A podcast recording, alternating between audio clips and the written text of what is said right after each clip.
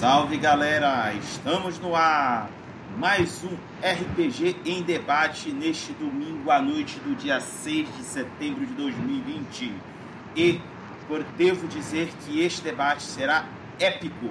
Estamos aqui reunidos para falar classes de fantasia medieval, seja de D&D, seja de Tormenta, seja de Pathfinder. Todos esses jogos têm classes e essa galera que está reunida aqui vai apresentar argumentos e experiências do porquê que vocês devem escolher a classe que eles vão defender. E para defender essas três classes que eu vou anunciar agora para vocês são para defender os clérigos tem o Rafael Arguelles Pregador. Quando deuses elegem seus campeões, Somente os valorosos atendem ao chamado. Somente os devotos prosseguem na carreira da fé. Somente os fiéis combatem o bom combate. Seu nome é suporte? Suporte essa martelada bem no meio da sua cabeça.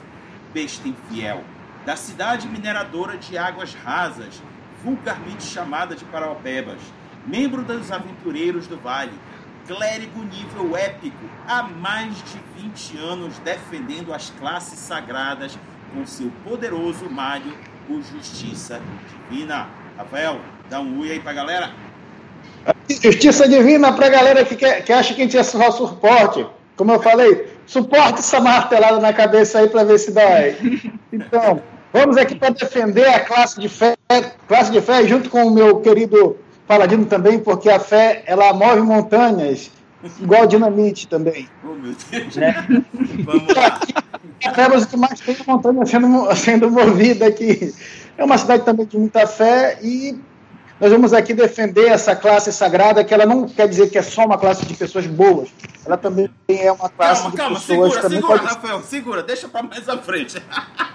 vamos lá. Ah, vamos à segunda. Então, ele defender. Meu, meu, meu, minha estola até caiu aqui já. Vamos agora para defender os bardos.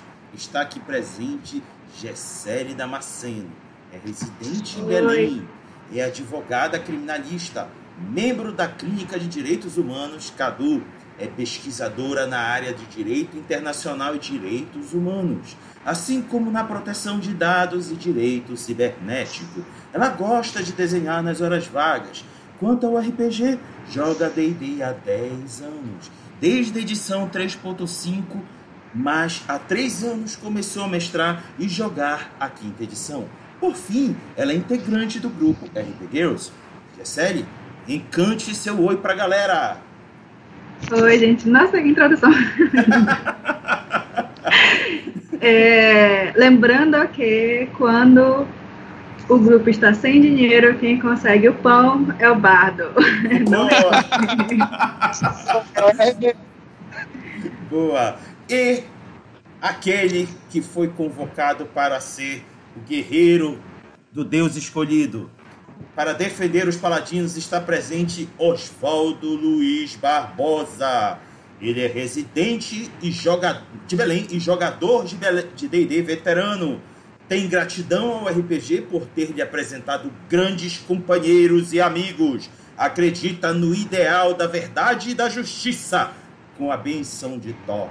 Oswaldo, dê um oi aí pra galera. Salve pessoal, boa noite. É uma honra estar aqui com tão seleto grupo. Boa.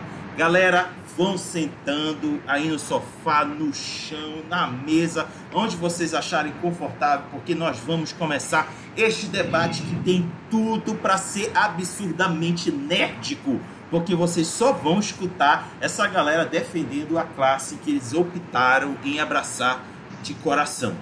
Meus queridos convidados, a primeira pergunta que eu vou lançar para vocês é: como surgiu essa sua paixão.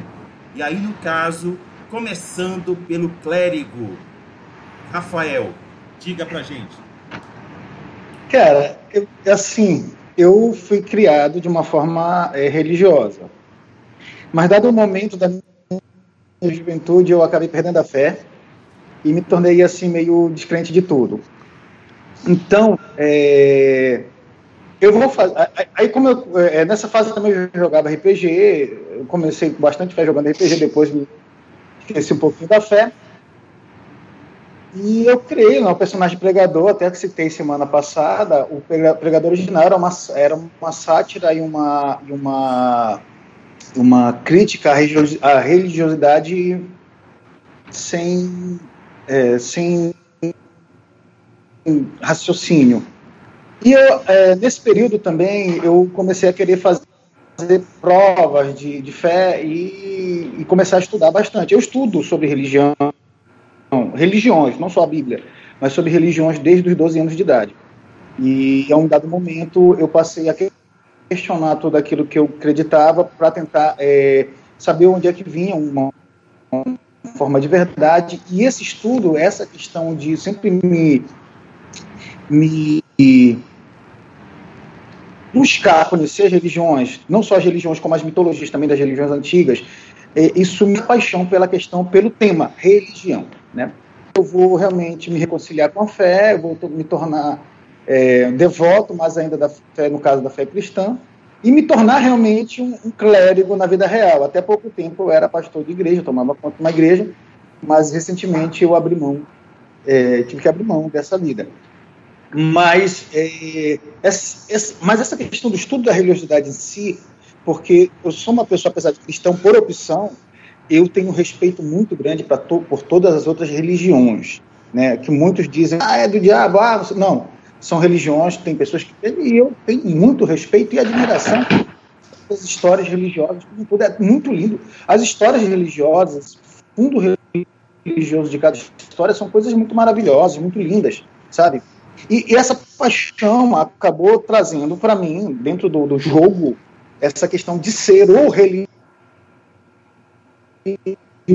É, as duas classes que eu mais jogo, que é paladino e clérigo, por conta da questão da religiosidade. E o clérigo, diferente do paladino, ele me dá mais liberdade de interpretação no sentido de fé.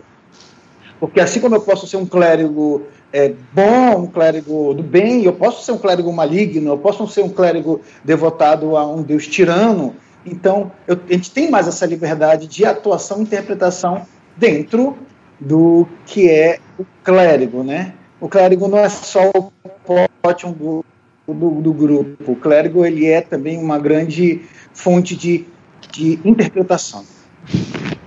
Beleza! Sendo assim, Gessele, querida, como surgiu essa sua paixão pelo bardo? Olha, desde o começo, quando eu abri o D&D, assim, eu falei, nossa, essa é a minha classe.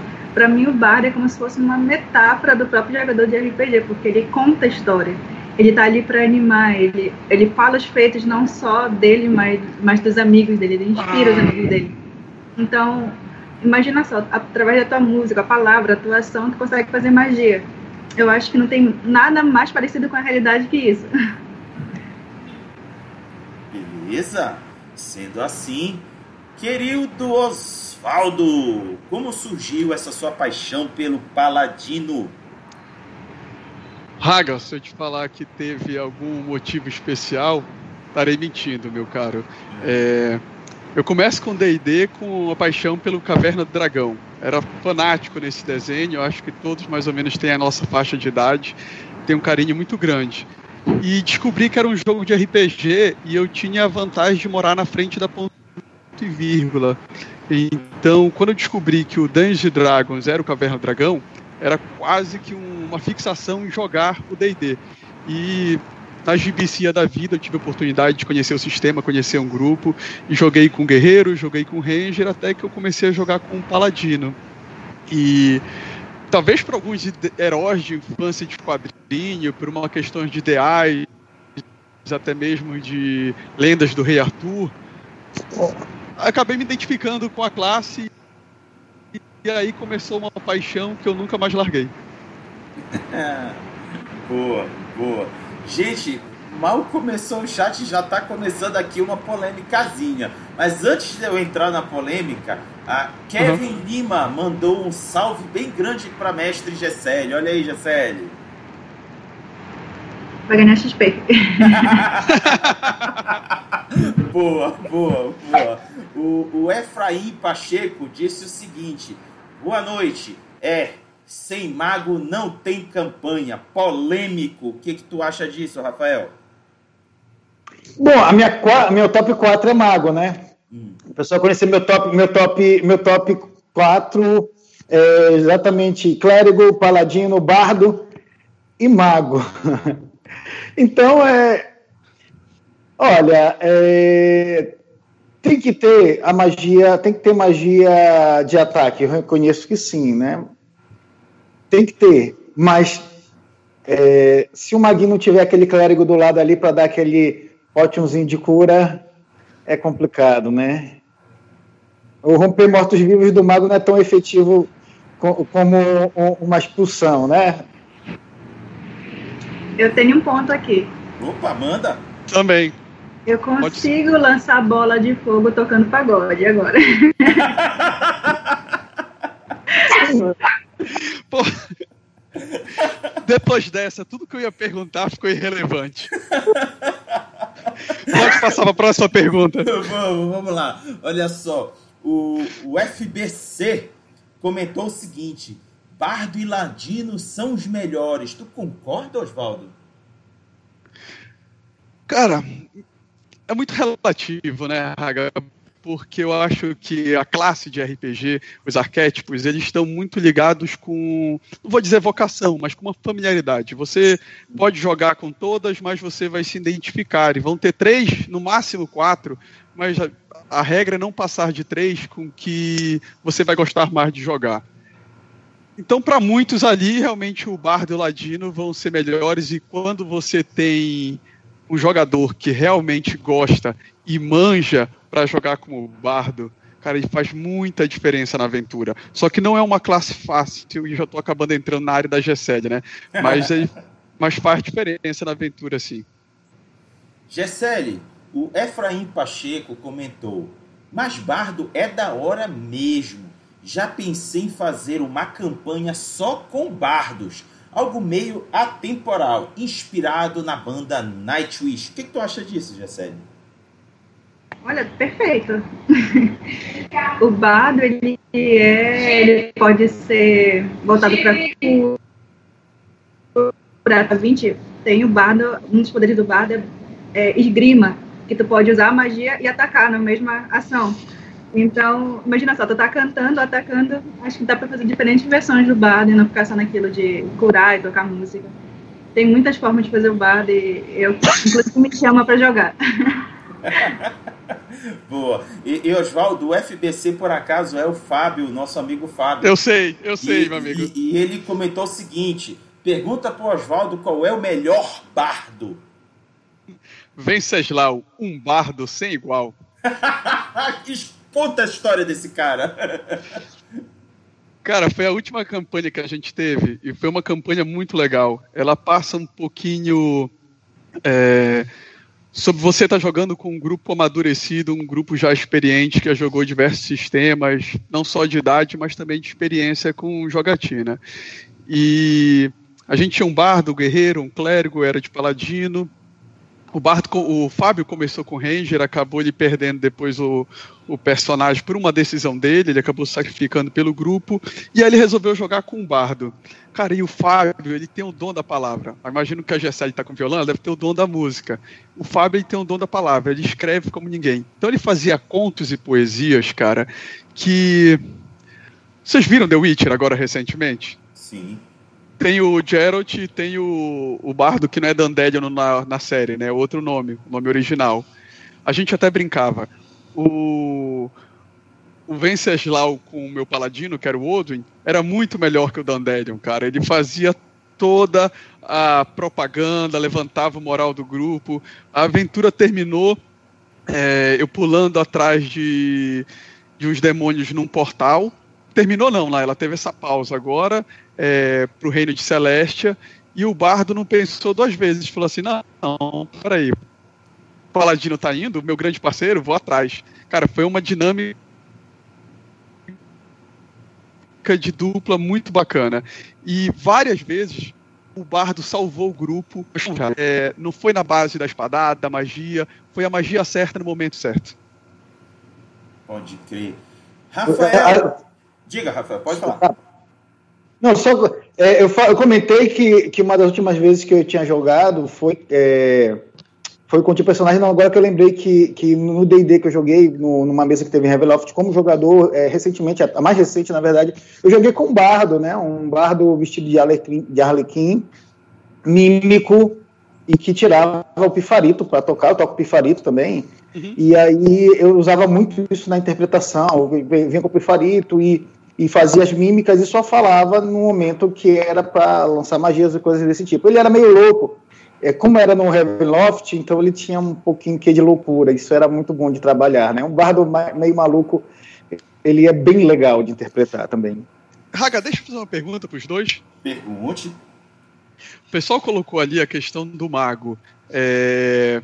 Existe uma certa teoria que um grupo mínimo de D&D ele vai ter que ter um homem de armas, que é pode ser o guerreiro, o ranger ou o paladino. Ele vai ter que ter o ladino, que ele pode ser o bardo ou, ou o ladino, né, propriamente dito. E o terceiro tem que ser um clérigo ou um mago. Vocês concordam com isso? Nós temos três jogadores, uma mesa fica equilibrada e o D&D é feito para isso. É claro que a gente vai ter aventuras, pode ser todo mundo ladrão numa guilda de ladrões, mas via de regra ele teria que obedecer isso daí. O que, que vocês Cara, acham? Penso que a mesa mínima equilibrada seria um bárbaro, que é para ser a porrada da a total uhum. porrada, um clérigo, que é para curar o bárbaro quando for dar porrada, e o ladino, que se for uma mesa de três, uma mesa mínima, porque geralmente eu entendo mesa mínima como, como quatro, né? Uau. E aí, aí eu entraria um, um arcano, e entre os arcanos, a minha preferência fica com o mago. Mas o feiticeiro, por escolher a magia na hora, ele tem uma certa vantagem, né? Gessele, diz aí tua opinião. Olha, pessoalmente eu gosto muito de ter Bárbara na, na party. Então, se fosse escolher três, escolheria um Bárbaro. Apesar das. É, eu escolheria um Bardo, né? E eu acho que um paladino. Claro que tem a questão do clérigo também, mas aí quem eu tiraria? Não sei. Você ia tirar o bárbaro e colocar o paladino? essa questão. Essa ah, questão... tem uma coisa importante. É, que ah. espécie de campanha é essa que está rolando, né? Porque depende do, da forma como o mestre está fazendo. Se claro, for uma campanha que vai rolar o tempo todo na floresta, com briga, masmorra, aí tu vai ter que mudar a formação. Mas sempre o bardo vai ser essencial, tá? Boa. Não, é, é, é, é, só essa questão dos homens de armas, porque eu falei que eu preferiria um bárbaro do que um guerreiro, é, mais pela questão da, da, da explosão do guerreiro em si em batalha. Porém, se for uma mesa mais técnica, lógico, eu prefiro um guerreiro. O guerreiro, ele, ele ele. Cara, eu tenho um aqui no, na temporada. Na, há duas temporadas atrás, é, isso tem o uns seis anos, que o cara, ele era um jogador. Ele sempre jogou de guerreiro, ele sempre jogou de jogador técnico. E ele pediu para jogar com, com o, o com o samurai eu permiti, aí ele depois pediu classe de prestígio tudo mais. Eu sei que na última mesa da, da temporada, onde eles tinham que enfrentar um Tarrasque, ele conseguiu dar 200 de dano. Até hoje eu estou me perguntando como ele conseguiu fazer isso. Só de combo, cara. Só de qual era, combo. Qual era a versão? Qual era, era, era 3.5? 3.5. É, era a falha da 3.5, Rafael. Foi, o combo o combo não tinha praticamente limite depois. Quando tu, tu aprendias a fazer o combo, uma porrada podia ser mortal. Sim, o, o, o clérigo, eu, não, clérigo não, o, o, guerreiro, quando eu vi ele fazendo aqui, jogando ele para eu falei, que tanto de dado é esse aí? Não, tá olha, tá, tá. E ele me mostrou, eu falei, não, peraí. 200 de dano, cara, pior que tu não entendeu. Exatamente isso. Eu falei, cara, eu tô tentando entender até hoje como ele deu 200 de dano, bicho. Bom, mas vocês, vocês responderam é, e basicamente vocês reforçaram essa teoria que existe. O Rafael acabou escalando um homem de armas, colocou um usuário de magia e colocou alguém ladino. E a nossa amiga Gessele também. ela foi um pouco mais ousada porque ela priorizou o paladino, mas ele vai estar tá curando e o bardo vai fazer tanto a função de ladino quanto a parte arcana. magia arcana. Então assim, essa tríade ela continua permanecendo como um ponto de equilíbrio. Perfeito. Sim. Bom, eu vou cortar um pouco a liga de vocês porque a gente tem que fechar a primeira rodada. Mas eu quero fechar a primeira rodada com uma pergunta específica para cada um. A pergunta é o seguinte: eu vou começar pelo Oswaldo. Oswaldo, da cultura nerd existente, qual seria o teu exemplo de paladino? Raga, isso daí eu não vou conseguir te responder a contento, hum. porque eu acho que uma das grandes vantagens e uma das coisas que eu amadureci jogando como paladino, graças aos diversos mestres que eu tive, foi que não existe esse referencial. Você tem, mesmo com um paladino, você tem liberdade para fazer vários arquétipos. É, você pode fazer tanto aquele cavaleiro é, casto, celibato, uma versão bem cristã dele, quanto você pode fazer um cara amargurado e, e vingativo, mas com o propósito de destruir um mal maior. É, acho que isso daí vai amadurecendo. E isso vai te dando camadas e até você não ficar jogando com o mesmo estereótipo de tempos em tempos. Então eu não consigo ter esse, essa resposta assim numa única direção para você. Perfeito. Gessele, qual seria ah, o personagem da cultura nerd que você daria como exemplo de bardo? Olha, eu acho que eu vou muito com ele, mas agora, recentemente, com The Witcher, eu acho que ele foi uma representação que eu gostei muito e é muito divertido. É, é muito parecido com o meu jogo, então me senti muito representada. Mas, assim, eu acho que é um pouquinho difícil tu ter algo especificamente chamado de bardo, mas tu tem aquela pessoa que anima o grupo que está se aventurando, que inspira. Eu acho que as pessoas fazem o papel de bardo, sabe? Existe alguém que está sempre animado, que arruma confusão. Eu acho que se tu for olhar para qualquer história, Senhor dos Anéis, é, Star Wars, sempre vai encontrar esse tipo de personagem que está animando e inspirando o grupo todo a continuar a viagem. Beleza. Bom, eu não vou perguntar qual é o melhor clérigo, porque o Rafael vai falar muito. Brincadeira, brincadeira. Rafael, qual é a tua referência da cultura nerd para o clérigo? Tá. Primeiro eu vou dar uma resposta dos outros dois ali, que eu cresci usando essas referências no Dungeon Dragon. É, a minha grande referência de paladino é Lancelot do, filme Excalibur. Tanto que quando ele cai em desgraça, ele cai em desgraça. E ele é o cara que traz o, o Politrix para fazer as armaduras todas brilhares ali. Então, eu acho que o grande exemplo do Paladino é o cavaleiro arturiano Lancelot. E mais do que ele, até o Percival. Eu acho que o Percival e a Madis de Gaulle ali, eles pegam bem essa questão. Bardo, até recentemente, até esse do, do It, para mim, o melhor exemplo, para mim, de um bardo na cultura, na cultura pop, né, em filme, tá com Paul Bettany naquele filme Coração de Cavaleiro. Que ele vem e ele apresenta o menino sempre, ele dá aquele show, Paul Bettany deu um show ali como, como um bardo de oratória maravilhoso, né? E aí vamos para o clérigo, né? Além do clérigo tradicional da, da cultura, que é o Freytag, é, tem um personagem que era de um filme, não era um filme de fantasia propriamente dito, mas era um filme é, tentando ser histórico, mas eles pegaram a personagem, transformaram a personagem de um, de um, um posto clerical muito forte, né? que foi a Joana Dark da Mila Jojovic. Então, para mim, a grande referência para mim de clérigo na, na cultura pop foi aquela aquela aquela mulher de armadura que assume, pega, como bom clérigo, pega a sua armadura, levanta a sua arma preferida do Deus, que no caso ali era a espada, fala com esse Deus, só faltou soltar magia ali. Né? Então, uma grande referência para mim dentro da pop culture.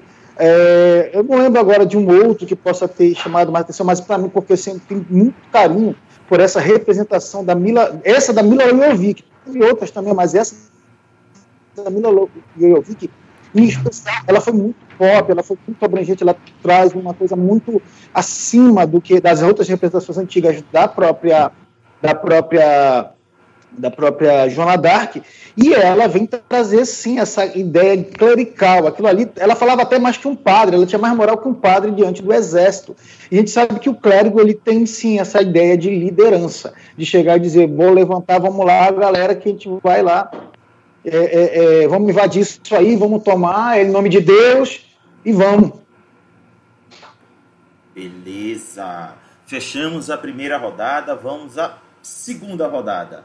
E a pergunta é: quais são as fortalezas e as fraquezas da classe que vocês estão defendendo? E eu vou começar pela Gessele. Fale pelos bardos.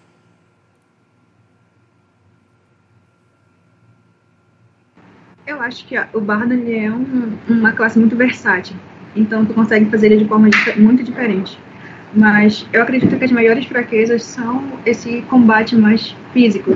Se o inimigo chegar muito perto, é, se, por exemplo, tem. Já adiantando uma pergunta que vai ser mais para frente, se der tempo, seria, por exemplo, é, a questão de um personagem como um bárbaro, perto de um, um bardo, e aí eu acho que já é uma questão que ele tem que saber se posicionar dentro da batalha e saber as partes positivas dele. Saber em que parte dentro do conflito ele pode ajudar. Às vezes, o bardo consegue resolver um conflito antes que vá realmente para a luta, né?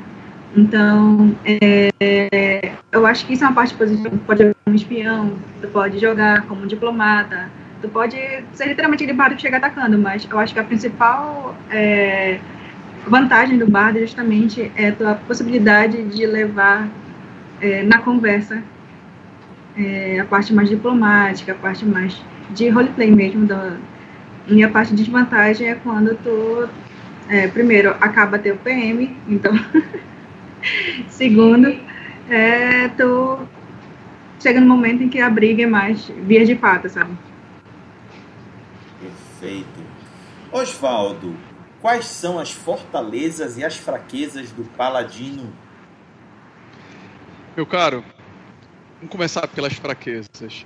É, acho que a principal fraqueza do paladino passa pelo, pelo jogador iniciante ou jogador que não entendeu a classe. Você tem o paladino é o que os americanos chamam no D&D é, em fóruns de supernova. É uma classe que ela dá um dano massivo no, no boss final. Então, é um cara que vai vestir armadura pesada, que vai resistir bastante em dano, dá pro grupo ficar lutando em outra frente enquanto ele aguenta um ou dois inimigos. Ele tem os savings altos, ele tem cura, tá quase para cair, ele se toca, dá Leon Hand, vamos começar tudo de novo. Ele consegue com Smite, com outras magias divinas, dar muito dano. Aí pode me falar, poxa, mas tu tá falando agora só fortalezas do personagem. Mas não, isso é a fraqueza da classe, porque muitos jogadores procuram a classe pensando nisso, pensando qual é a classe mais forte, qual é a classe que eu vou eu vou conseguir resistir mais, eu vou ser o herói, eu vou ser o principal. Existe também um outro problema na descrição do personagem, é, Paladino ali na descrição do livro inicialmente, você vê ele como o herói. E isso faz com que o, o jogador ele busque ser aquele, tipo assim, eu vou ser o melhor, eu vou ser o principal, essa aqui é a classe mais forte. Só que isso que eu te falei, na verdade, não é a força da classe. Isso daí é um meio para você alcançar um fim.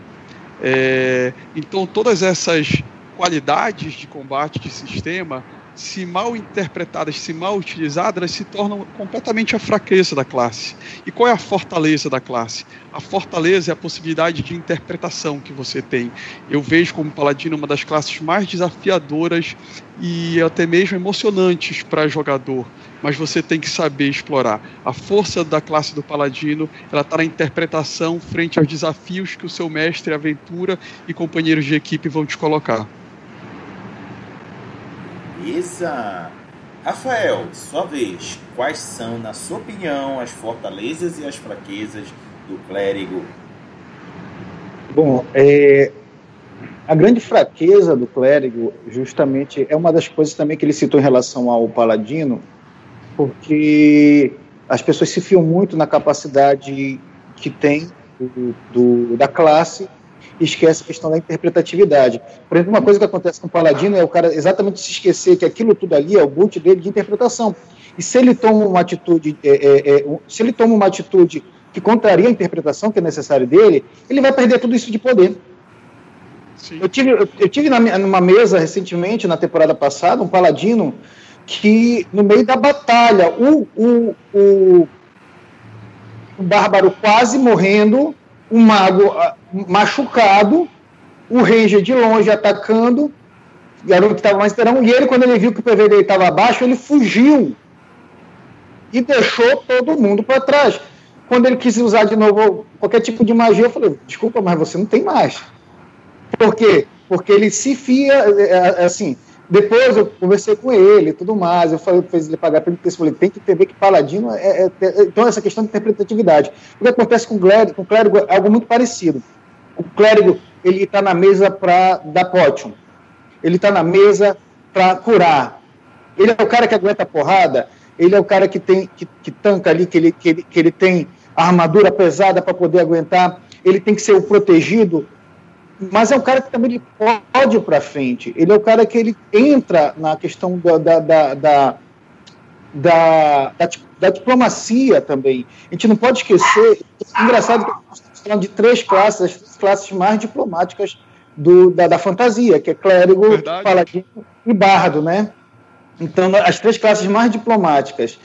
E, e nós estamos falando exatamente, da, e que aí eu posso entrar na grande vantagem, que é justamente a interpretatividade do personagem. Quando as pessoas levam o personagem só para aquilo ali, é o cara que cura, é o cara que usa a aura de proteção, que protege contra mortos-vivos. Isso faz com que a, a, a, a, pessoa se limite à, função enquanto você tem um, um, uma gama de interpretação muito grande. Como eu comentei, a, o, o, o, o, paladino ele pode ser, ele, ele tem que ser leal e bom, ok, mas tem uma gama de interpretação dentro disso. Você pega o clérigo, o clérigo ele tem que ter um pensamento semelhante ao seu Deus. Então, olha a gama de interpretação. Você pega um clérigo anão, o clérigo anão vai ser aquele anão de Moradinho! Oh! Então é aquele, aquele cara ali que vai para cima, aquele é, é, é, é, um clérigo é uma coisa mais né, é, é, é então são estilos diferentes de interpretação dependendo do Deus que tu vai pegar. Coisa tão. para que resuma a classe somente em o potion, o, o, o, o, suporte. Entendeu? É algo que, que o jogador que entra numa mesa de RPG pensando exatamente na função, ah, é o potion, é o, é, é o, é, é, o que vai curar, é o que, é o que vai proteger, é o que expulsa o, o capeta, é o que expulsa o, os mortos-vivos e esquece de trabalhar justamente essa interpretatividade dentro da religião que ele escolheu para ser clérigo, né? Então é algo muito abrangente. E, e, e, engraçado que não é à toa que nós três estamos falando que a grande força do nosso personagem é sim a gama de interpretatividade que nos dão, e não é só a funçãozinha, mas a, o, o, parâmetro ali, cara, o clérigo, você pode interpretar vários tipos de clérigo. O clérigo maligno como um vilão, cara, é, é, é, é o que, que, ele leva a palavra da, da, do desespero, que ele leva a palavra da mentira, que ele leva, sabe, um clérigo da morte. Então, é, então são gamas e gamas de, de, de, de, que você pode trabalhar que as pessoas esquecem e resumem apenas o clérigo a cura. Né? Rafael Gesselli, vocês concordam comigo que o clérigo de todas as classes é que te oferece uma, um leque maior de interpretações diferentes, justamente pelas N divindades que tu podes ter? Sim, sim, exatamente. Essa questão do. Assim, o... Olha, como isso aqui é um debate para ver quem ganha, eu acho que é um bardo. Mas o clérigo é o segundo lugar. É, eu acho que assim, tu pode fazer o clérigo de diversas formas, inclusive assim, a gente tem que olhar também cada sistema. O D&D, pelo menos a quinta edição, tu tem o clérigo da tempestade, tem o clérigo da morte, tem diversas formas de interpretar o clérigo. Então, inclusive tem esse clérigo da morte é um dos meus preferidos. da tempestade também. Mas, assim, eu acho que realmente dá uma gama muito grande de interpretação. Eu acho que eu, esse é realmente o ponto do RPG. Senão a gente estaria jogando tabuleiro. Né? Olha, perfeito. É, o, Raga, o Raga vai me cortar depois, mas eu tenho que dar essa cutucada aqui, porque é uma conversa que a gente tem de eras em eras a gente levanta e faz esse debate e volta para as nossas casas. É, é, uma visão muito errada que jogadores têm, às vezes até alguns experientes, achar que fantasia medieval é matar, pilhar destruir, é o dungeon crawler, é a mera rolagem de dados, e que o sistema de storytelling é interpretação, é mais adulto, é outra pegada e não sei o quê.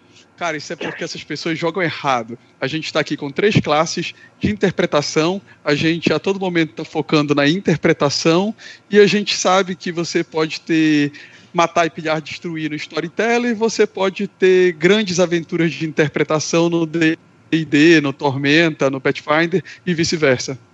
Isso, isso que eu ia comentar, que geralmente tem esse, essa visão, é o pessoal de storytelling, realmente, que, que tem essa questão, não, porque o D&D, o medieval ali é pilhar, é o chutar a porta, Gente, pelo amor de Deus, a interpretatividade que a gente tem ali é muito grande.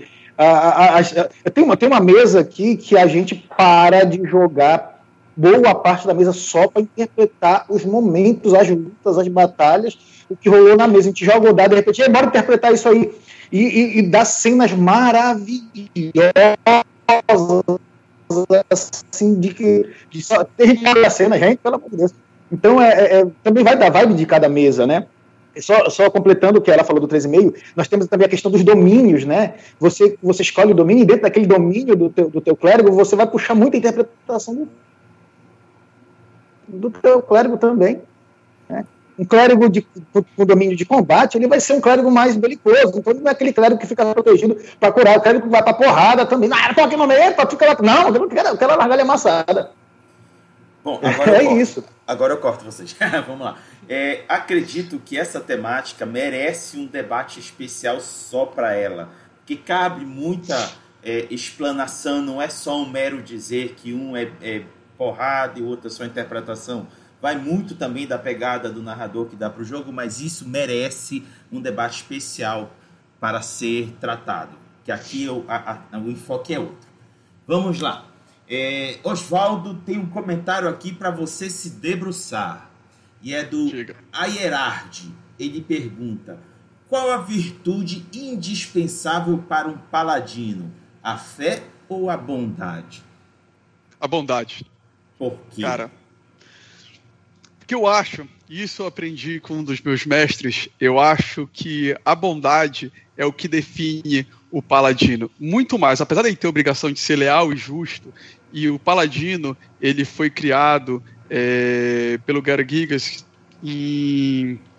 inspirado num personagem, acho que até tenho separado ele aqui, é, Gary Gigas, Holger Carlsen. É um personagem de um romance que ele serve de inspiração para muita coisa no D&D, que é o Três Corações e Três Leões.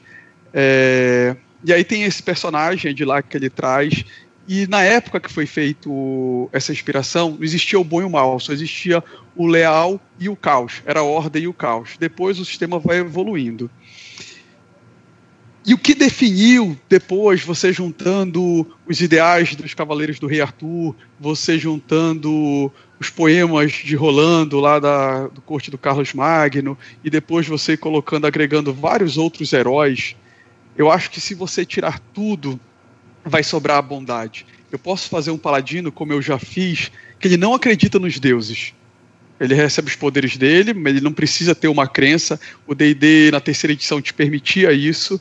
Só que ainda assim, se você for um campeão do bem, se você tiver um juramento, seguir aquele seu código, que é da onde ele vai tirar forças, essa magia vai vir, esse poder vai vir. Ainda que ele seja divino, ainda que seja uma divindade que você não reconheça e ela não se importe, ela fale: enquanto você estiver fazendo bem, você pode usar aqui esse meu canal divino.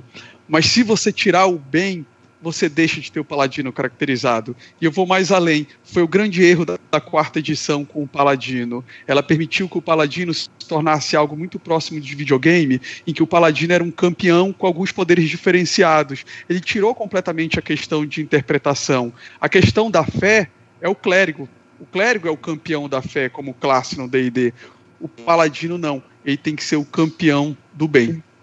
Exato, exato. Concordo plenamente com ele também essa questão do. A fé realmente é do. do inclusive, é, eu, eu, vi um debate, um dia desse, tipo, ia até levantar um debate desse posteriormente, que, um, que o, o mestre ele tirou os poderes de um, de um jogador que, que ia com paladino, porque ele matou um filhote de troll.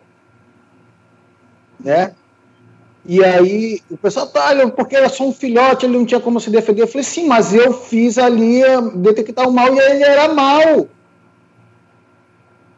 Ele era mal.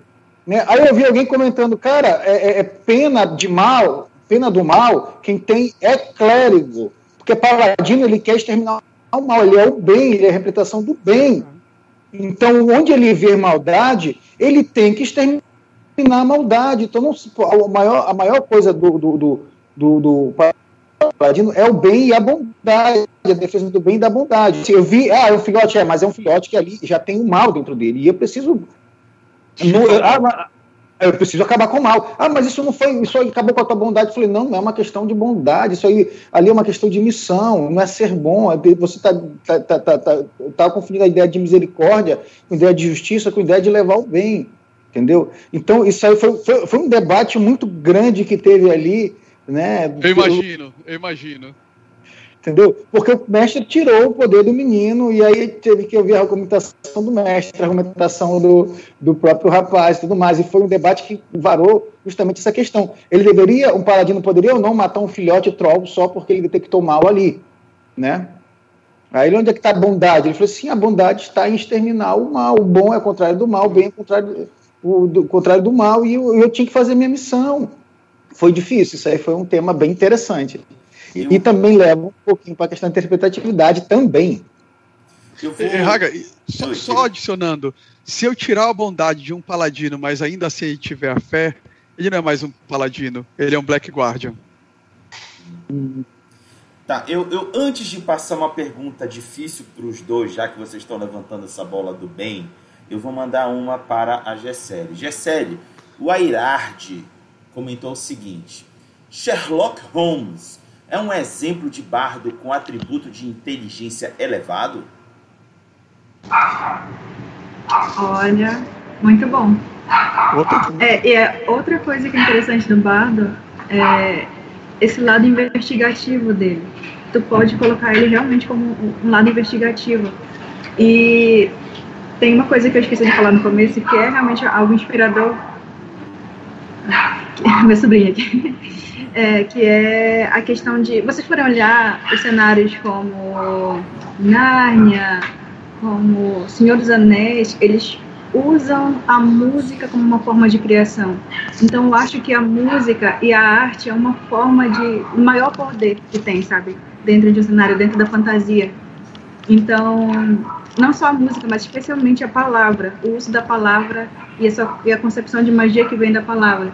Então, o bardo, aquele que usa a música, não só a música, como a arte em si, a interpretação, a palavra, tu pode achar um leque de opções de personagem para ti, inclusive o investigador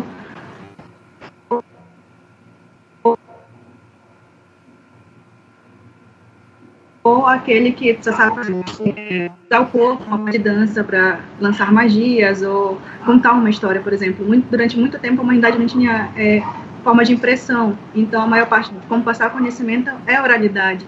Então os bardos, qual é a forma mais fácil de tu gravar algo? Tu narrando uma bíblia ou cantando um verso. É melhor tu cantando e contando uma história assim. Por isso que o bardo é tão importante, justamente para o crescimento da humanidade gente. É, saber que, saber que a própria, a própria é, forma escrita ela surge a partir da própria poesia, porque uhum. os textos eram passados de formas orais e, e, os textos orais eles eram sim, primordialmente é, metrificados, eles eram propriamente verso. E é uhum. esses versos que vão ser os primeiros livros, as primeiras escritas, é baseado nessa tradição de oralidade. E não era, não era prosa, era sim versos eram coisas de, de, de, de, poesia, de lirismo, dos bardos. Eu sou professor de literatura, né? Então.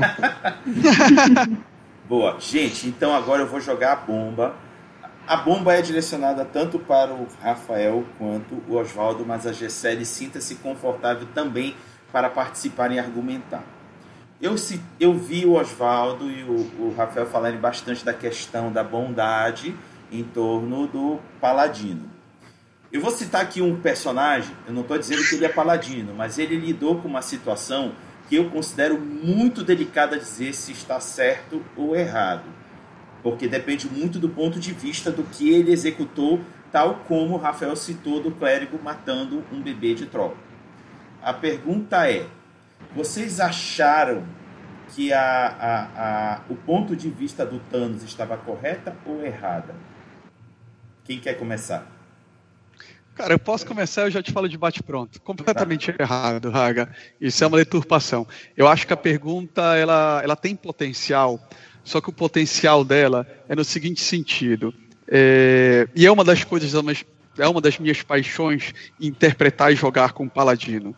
O conceito de bem e principalmente o conceito de justiça é algo muito subjetivo. A gente pode fazer uma enquete aqui, são nós quatro, e a gente vai ter percepções diferentes do que é justo e o que não é. Como esse exemplo que ele colocou. É, você vai matar esse bebê troll agora, ele é mau, mas ele não vai ter chance de se tornar o bem. Ah, mas e se você não matar e essa criatura depois crescer e matar outras pessoas, matar pessoas inocentes? Você poderia ter estipado aquele mal no início. Olha o que a sua omissão é, permitiu acontecer. Não são questões de simples re respostas. E o que, que o paladino? Não existe também uma fórmula mágica para isso o paladino. O paladino ele tem um código de conduta é um código de conduta bem ajustado, mas você tem que procurar definir ali logo no início com o seu narrador. Meu personagem, o meu paladino, ele vai acreditar nisso, nisso, nisso. Os princípios que sustentam ele são esses aqui. Eu sempre vejo o paladino como a força que ele tira justamente desse juramento, dessa convicção que ele tem. E ele não pode, em nenhum momento, nesses dilemas do que é bom e o que é justo, contrariar as convicções dele de tal forma que ele se coloca em xeque, que aí ele perde os poderes dele. É, se ele fraquejar, se ele achar que aquela convicção dele não é mais válida, ele, ele perde, aí pode fazer depois uma campanha para ele se reencontrar. Só que a questão do Thanos não é uma questão de bondade ou de justiça, né, cara? É uma questão de matemática, só que é uma matemática errada. Até porque se ele tem um poder é, infinito, existiam outras formas de solução para essa problemática que ele criou. Beleza. Rafael?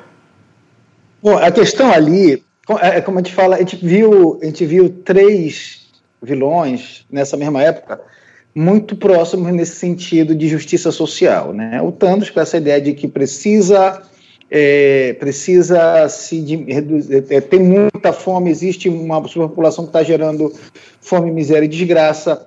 Nós temos ali o Killmonger lá no Pantera Negra, que é a questão racial, a questão. Nós temos também ali no, no Aquaman a questão do ambiental. Então você percebe que in, é, a princípio, a ideia defendida, ela é válida. A ideia em si é válida, nós precisamos, é, precisamos, temos um problema, nós precisamos de solução para esse problema, só que a execução e a solução que essas pessoas vêm trazer é que não é válida, não é justa, não é, não digo nem justiça, mas não é correta, porque é, é, senão eles não seriam vilões. Então, é aquela ideia: os fins justificam os meios. Será que os fins sempre vão justificar os meios? Isso é uma temática muito ética. Então, você pode dizer ali: é, é, é, a preocupação do Thanos é válida? Ok, é válida, mas foi ético a forma como ele executou a solução dessa questão? Como ele mesmo citou, existiam muitas formas de você fazer. Lembrando que quando a gente fala de moral, a gente fala de bem e mal, mas quando a gente fala de ética, a gente fala de certo ou errado. Se aquilo ali ele vai te trazer, é, é, é, é aquilo ali vai prejudicar alguém, se aquilo ali é, é, você se põe no lugar. Então a questão ética, ela vai te trazer muitas coisas que ali no, o vilão Thanos ele não vai pensar, ele não pensou de forma ética. Ele pensou, ele pensou só de uma, ele pensou de uma forma prática mas ele, ele tinha muitas outras formas de assumir. Tem pessoal que diz que ele poderia ter multiplicado os recursos do mundo, ou transformado os recursos do mundo em infinitos. Se ele tinha um poder para tudo, por que exterminar metade? Por que isso? Tá entendendo? Então, depois, até que depois, no próprio Ultimato, essa visão do Thanos, ele vai mostrar que aquele Thanos não era com aquela visão tão boazinha, tão legalzinha, não. O, a visão dele era: ah, o que eu queria fazer não deu certo, então vou ter que exterminar é tudo e começar de novo. E aí vê que não é mais uma questão nem de justiça social, nem uma questão de preocupação de equilíbrio, era uma questão de ego. Perfeito. Gessélio, você gostaria de contribuir? Eu ia falar justamente isso. Se o poder dele era infinito, era outra solução óbvia era multiplicar os recursos do que cortar a população pela metade, né? E tem uma coisa interessante sobre que eu gosto, na verdade, eu sou mais mestre do que jogadora, né? Quando eu jogo eu sou barda. e aí que é a questão de, da construção do vilão, uma coisa que ele falou importante sobre isso. Um vilão quando ele é um pouquinho mais profundo, o objetivo dele talvez seja um objetivo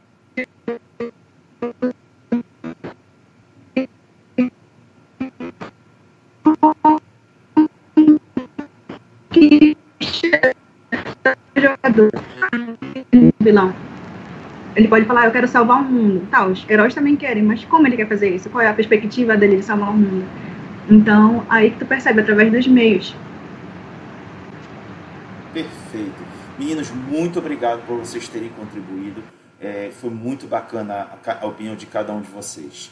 Vamos avançar e vamos agora para a terceira rodada. E a pergunta é: em termos de interpretação e representação, como você entende que deve ser a classe que você está defendendo? E aí eu vou pedir para o Oswaldo começar. Raga, isso aí vai no cerne do Paladino, né? Interpretação conforme eu defendi.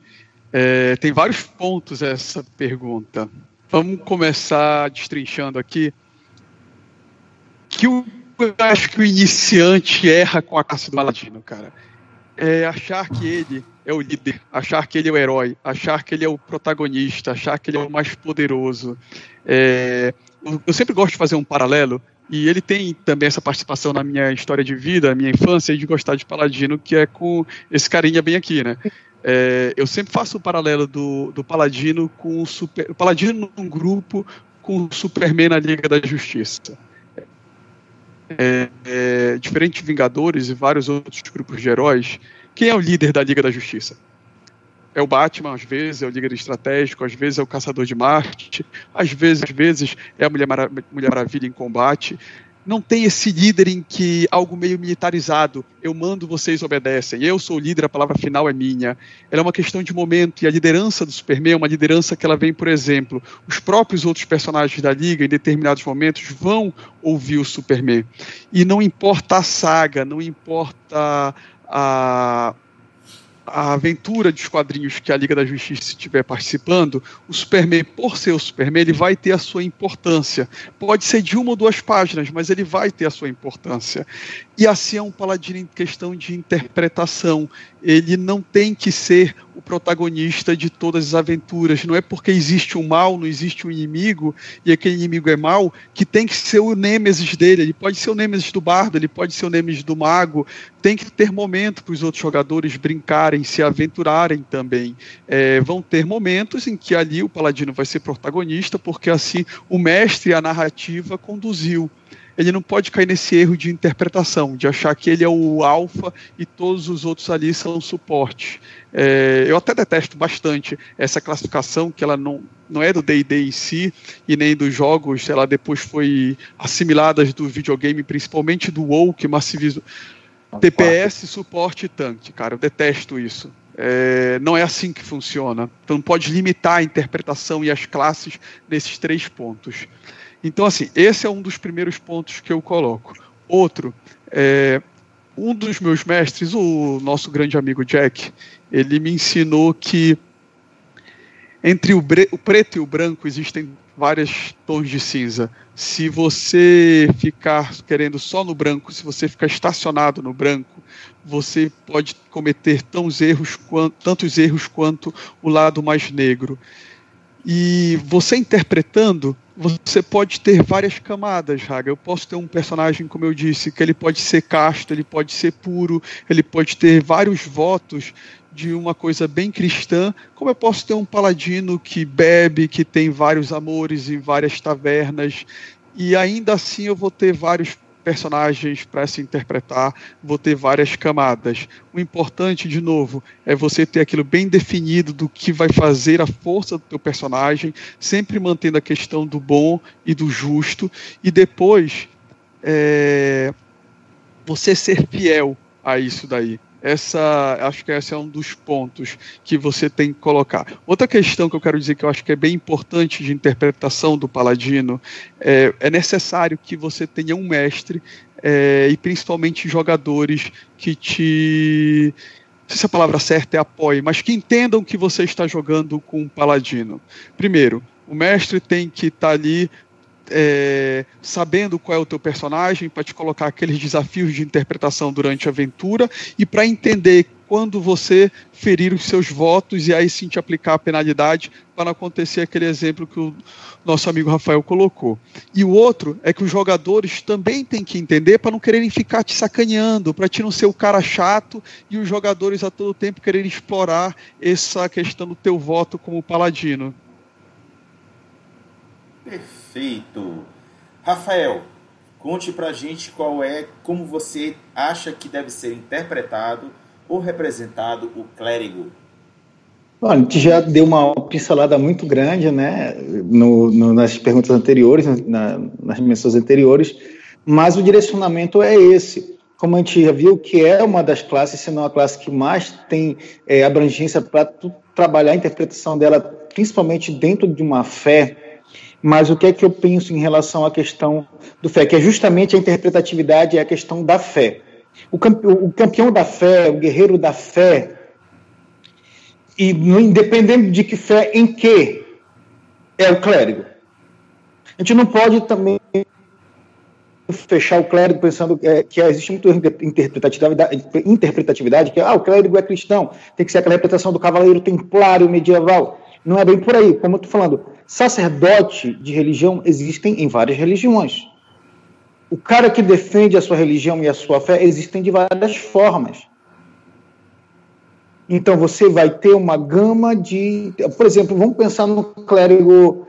Sair dessa questão do clérigo medieval, pensa, por exemplo, num um clérigo mais voltado à natureza da natureza. Silvanos, né? O cara de alface na terceira edição, que eu chamo também, que é o, o Bad High, cara de salada. É, o, o, o, então, você pega um clérigo da natureza, ele vai te dar um outro tipo de interpretação. Você vai ter um clérigo mais selvagem, você vai ter um clérigo mais voltado a coisas. É, é quase um druida, mas não um druida. Tá entendendo? É, é, você tem um clérigo de um deus que é das artes Vamos lá, um clérigo de Apolo. Né? Então você vai ter uma pegada de um clérigo que lembra mais um bardo também.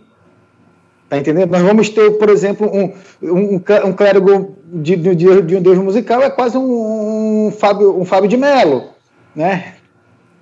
Então você vai ter essa gama de interpretação trabalhando em cima daquele Deus que tu escolhe, acima também do passo do Deus que tu escolhe, e em cima até do domínio daquele Deus. Por exemplo, no 3,5 ele te dá aquela questão do domínio.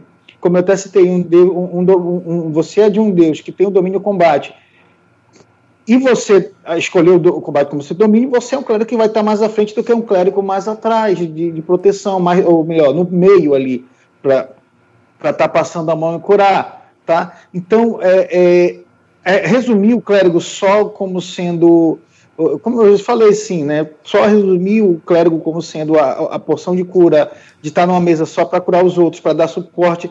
Isso, poxa, isso tira muita coisa do personagem. E você trabalha o clérigo. Não, é, é a minha fé, às vezes ele vai se deparar com, com questões de fé mesmo, questões do que ele acredita o grupo tem que fazer uma coisa e ele, com Deus dele, não diz, não, é aquilo ali, você não acredita nisso, e por que eu vou apoiar o grupo que faz isso? Né? Ah, e, e, e, como eu te falei, isso vai depender muito do patrono dele, do Deus patrono da divindade que ele segue.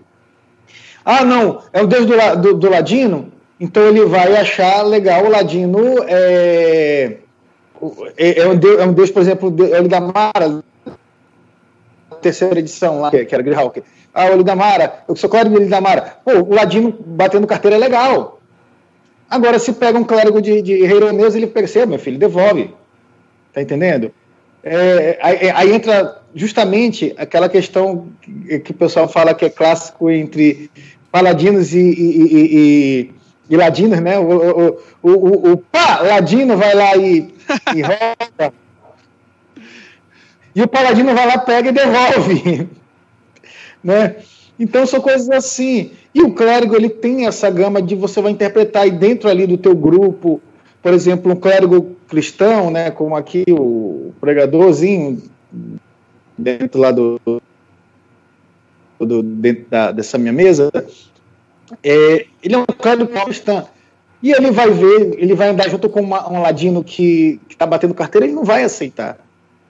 Já outro clérigo, tem, é, é, é essa gama que de escolha do teu patrono, você tem que defender, você tem que interpretar a sua fé, a defesa da sua fé. Tá entendendo? Você vai defender a sua fé de que forma? Do que que seu personagem acredita? Quais os princípios básicos elementares de, de Deus? O Deus da morte ou o Deus da vida, né? Então, é, para tu ter uma ideia, o Raga que é mais ligado com, com storyteller, vamos falar um pouquinho de, de lobisomem. É, lembra a, a, a litania? como cada tribo faz a sua interpretação da litania dentro daquilo que eles acham e tem uma visão, dentro daquela visão é, tribal, eles variam essa visão de litania. A mesma coisa a interpretação de um clérigo dentro da visão daquele Deus dele, como ele vai trazer, como ele vai jogar isso para a mesa. Então, pode ser um clérigo mais bondoso ou pode ser um clérigo mais é, rígido. E até maligno. Beleza! Agora é a vez da Gessele. Gessele, qual, como você idealiza que deve ser feita a interpretação ou e a representação do bardo? É, se eu falar que deve ser feita de uma forma, eu vou estar errando. Porque eu acho que você tem, você tem que construir o teu personagem, construir, pelo menos o bardo, né?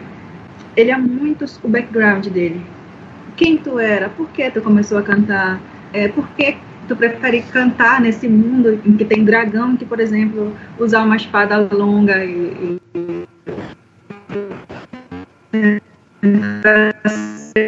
melhor. Que soltam é, bola de fogo, pessoas que são o próprio fogo, elementais. Então, no universo, assim, a música, por que a interpretação e a arte te ajuda? Eu acho que essa resposta está até no mundo real. A gente está numa pandemia. Eu aposto que é impossível ficar cinco meses sem assistir um filme, escutar uma música, ler um livro.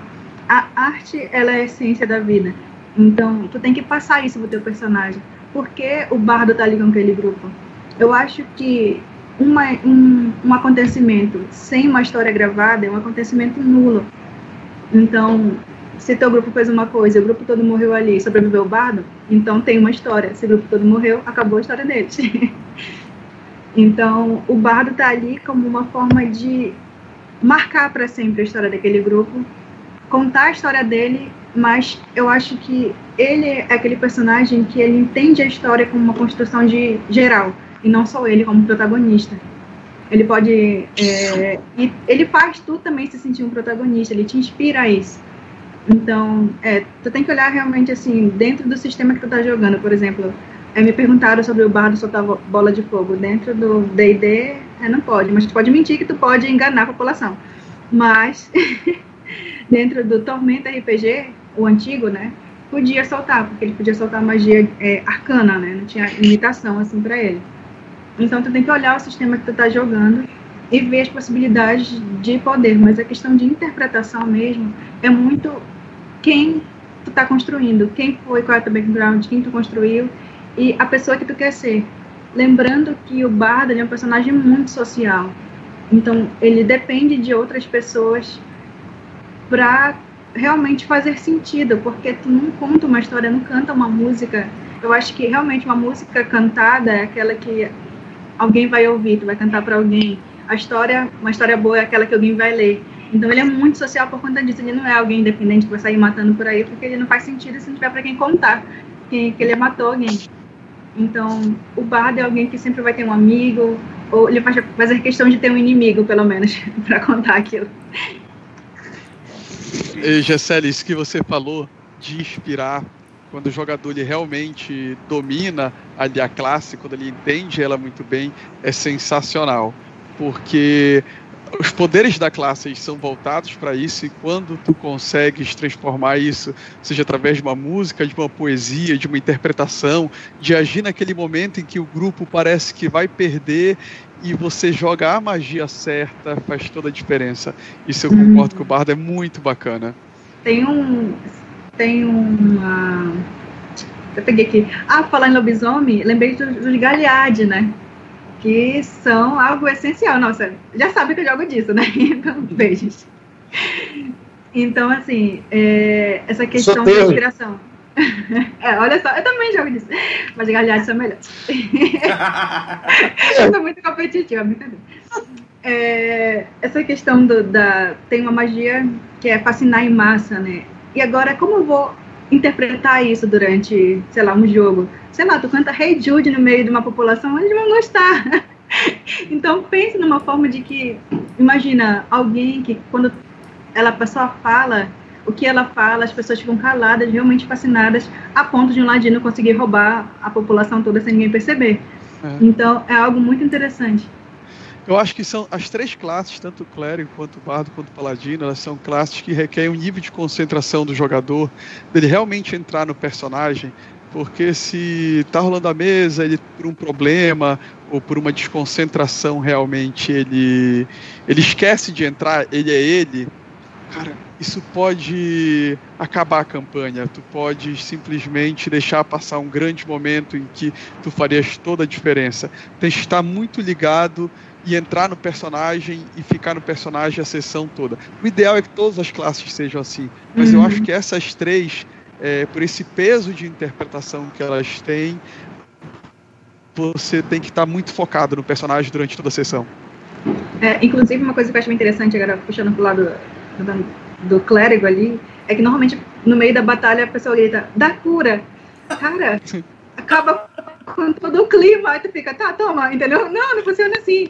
Eu vou ter que rezar aqui, né? Meu Deus, Senhor, por favor, me ajuda agora. Não, gente, é, uma, é mais é. profundo do que tu chamar, é, tu sente um band-aid realmente no jogo. Eu acho que quebra tudo. Não, eu achei Corta que ele é bardo. Ele é bardo, tem uma história de bardo que na época que eu jogava com o Paladino, a gente tinha que invadir um castelo e aí os jogadores da mesa iam ser os generais. E o meu paladino, quando foi na hora de pedir para escolher quantos, quantos. Ah, eu pediu 3 mil soldados, não sei quantos soldados, quantos soldados tu quer? Eu falei, eu quero o seguinte: qual é o valor que a gente tem para gastar? Esse? Tá.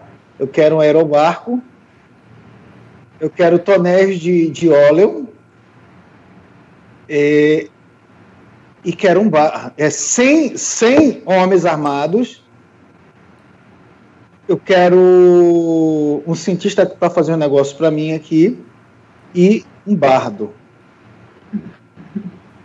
Aí o pessoal não entendeu muito bem. Quando chegou na hora de preparar, fui jogando os dados, a gente fazendo. Ah, com, com o cientista, a gente construiu pequenas asas deltas. Com o aerobarco, a gente conseguiu uma distância bem alta, segura, em cima do castelo. De lá a gente jogou o tonel. E nisso, antes de a gente começar, eu fiz o bardo fazer a, proclamar, botar moral pro pessoal. Eu falei assim: olha, enquanto o bardo estiver cantando, nós vamos estar vencendo.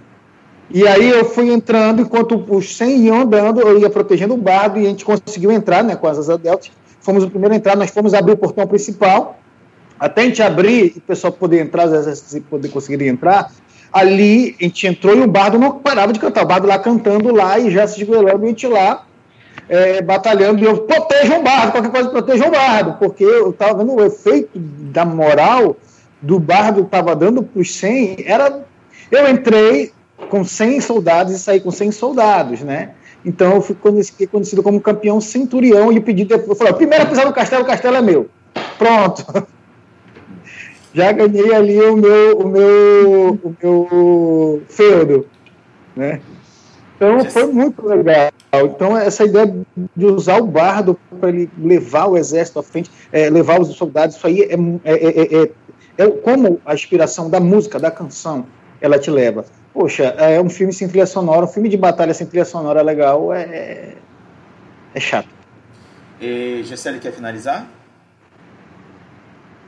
Tem, tem uma coisa interessante, não sei se é em Tormenta, nossa, eu esqueci agora o sistema que é, mas que é basicamente assim, o bardo, se ele vê alguém jogando uma magia, ele pode fingir que sabe e ele lança magia.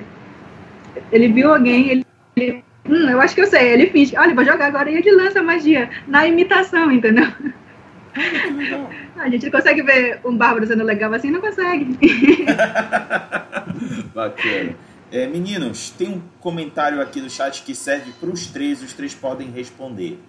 Foi do Cássio Alves Cavalcante. Ele disse: Eu curto mais a premissa que os jogadores não são heróis, e sim sobreviventes em um mundo brutal e bizarro. Assim é o DCC, que é o Dungeon Crawl Classics. O que, é que vocês acham disso? De não serem heróis e sim sobreviventes? Quem quer começar? Oswaldo. Eu discordo. Aga, é, é jogar D&D em Ravenloft. Boa! É muito, não é muito diferente, Raga. É jogar D&D em Ravenloft, cara, com, a, com, as nossas três classes.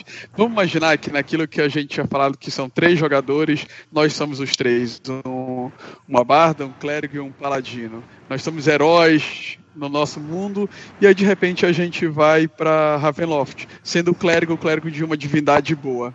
É isso, a gente vai ser sobrevivente. Rafael.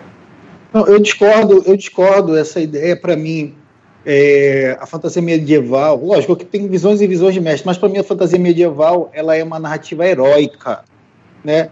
Ele, ele citou o Superman como exemplo de, de paladino, foi o que a gente fez semana passada, né? Citei o, o Superman como um paladino e alguém veio perguntar do Batman, né? É, e aí, o que, que eu posso dizer em relação a isso, né?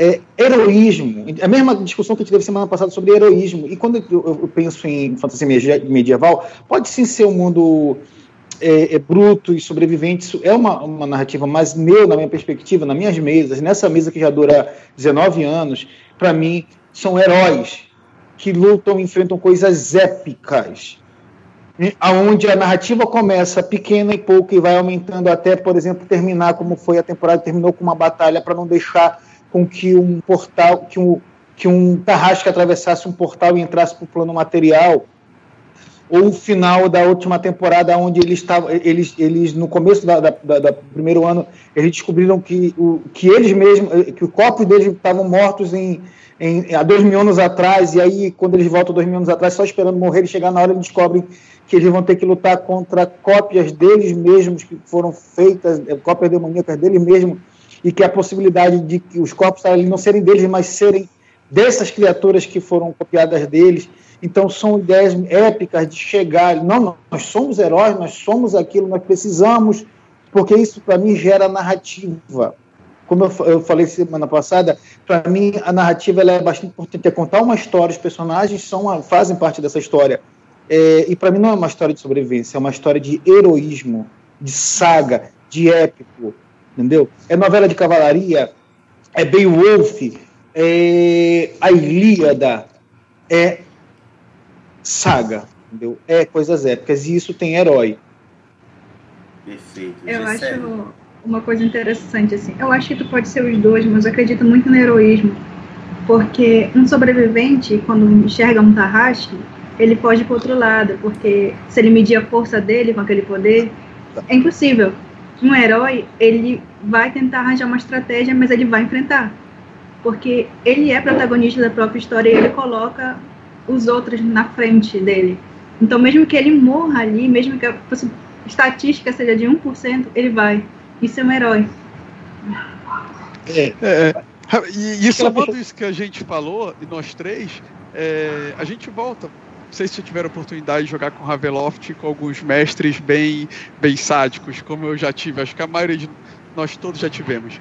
É, é, isso, a gente não vai querer, a gente não vai deixar, não vou deixar de ser paladino, ele não vai abandonar Torme, Tirla, Thunder, ela não vai deixar de trazer alegria na música, por mais que o ambiente seja para sobreviver, que ele esteja todo momento tentando sufocar a essência desses personagens, a gente vai continuar assim, a gente pode encontrar os Strades, o grupo não precisa sair correndo para matar os Strades no primeiro momento contra um exército de inimigos, mas o grupo vai buscar uma estratégia para conseguir derrotar aquele mal. Perfeito. Meninos, antes de eu passar para a próxima rodada, eu vou fazer uma pergunta bem interessante para cada um de vocês defender realmente a classe que vocês estão defendendo. Estamos num grupo de aventureiros e o grupo precisa de um líder. É, Oswaldo, qual seria a postura de um líder, de um paladino? Raga, eu entendo a tua pegadinha, mas eu acho que ela, ela tem que ser melhor formulada para eu poder cair nela, Raga. Porque não, mas não é pegadinha. Não é pegadinha. É, Fique tranquilo. Vamos lá. Então, assim, é, o grupo precisa de um líder. A gente vai escolher. Cara, eu entendo que a gente escolhe conforme a situação, no D&D ali, entendeu? Não sou muito favorável à questão da gente ter...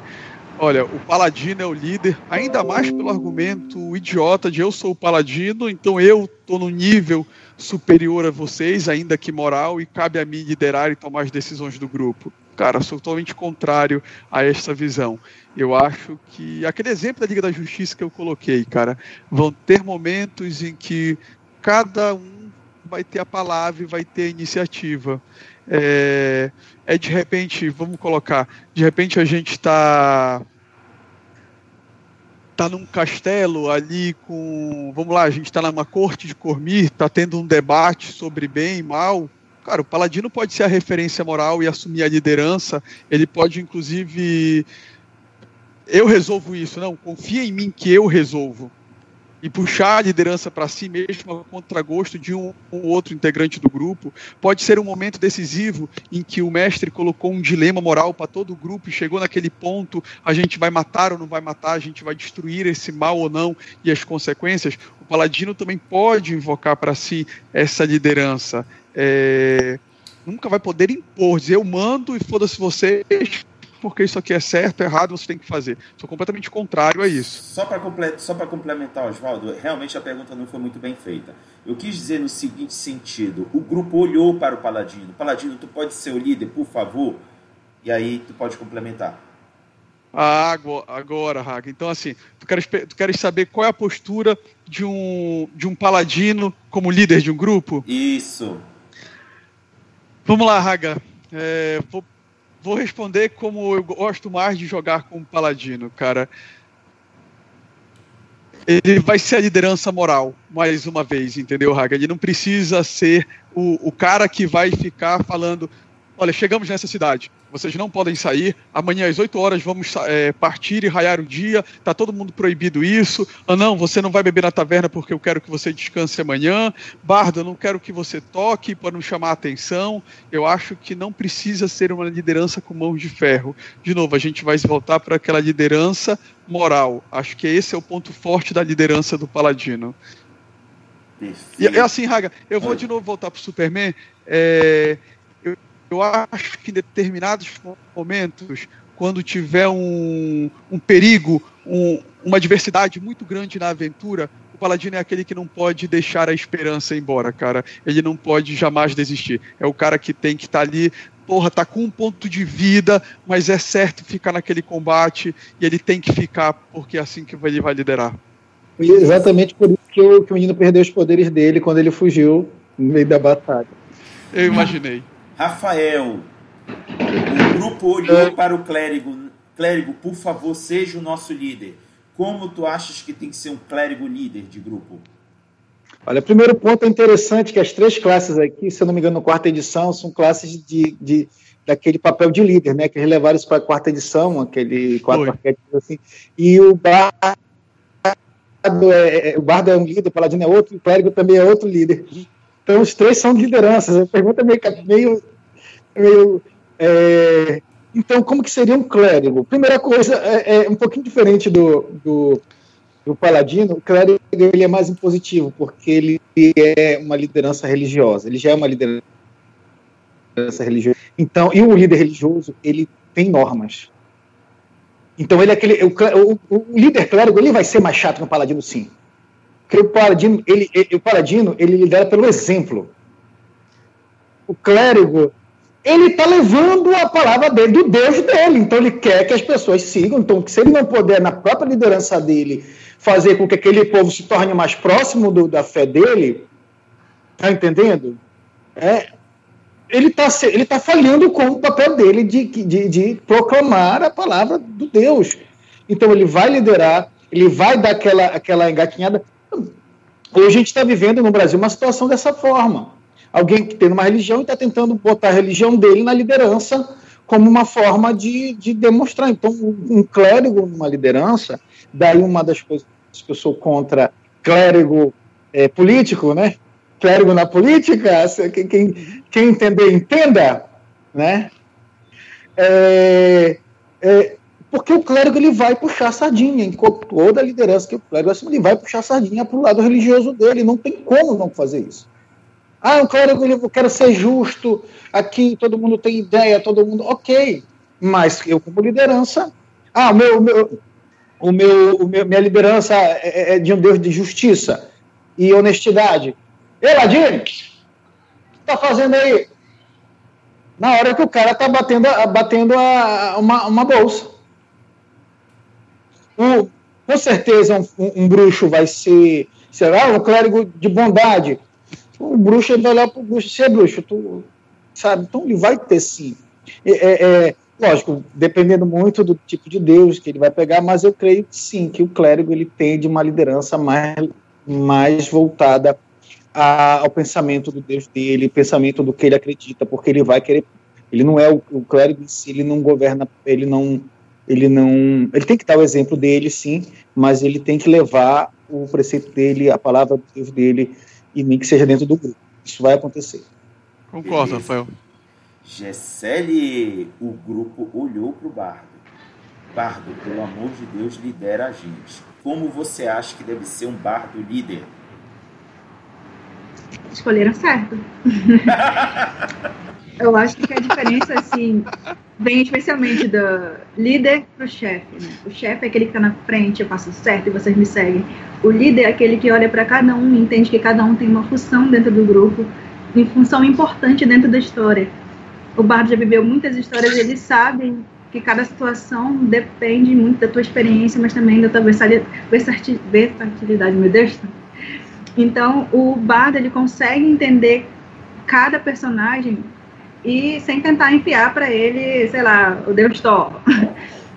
Eu sei que você acredita nisso, eu sei que você acredita naquilo, tudo bem se você roubar ali, mas vamos pensar aqui no grupo.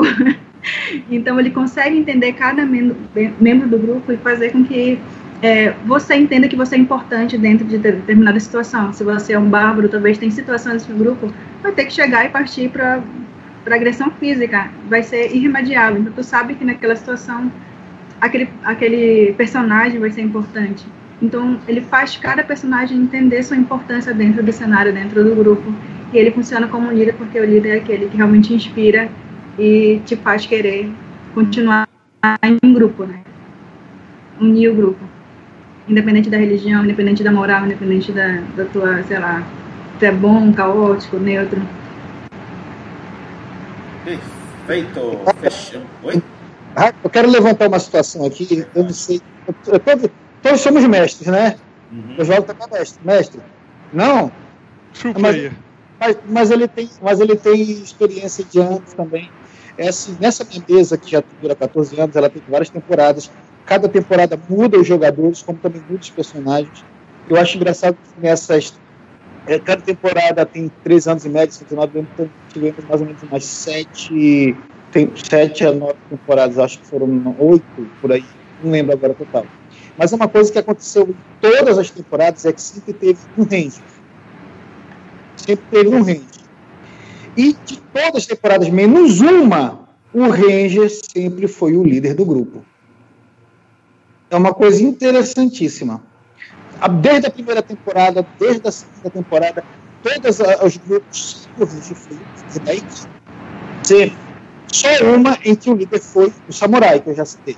Né? Mas o e, e, e, Rafael, é, quando tu falas que muda os jogadores, saem todos e entram entram novos a cada temporada, ou tu vai tendo um rodízio, sai um, depois sai outro e ela vai mudando? Isso acontece com rodízio, mas geralmente às vezes é porque são três anos jogando, né? E às vezes, é, principalmente desde que para cá, a rotatividade de pessoas nessa grande.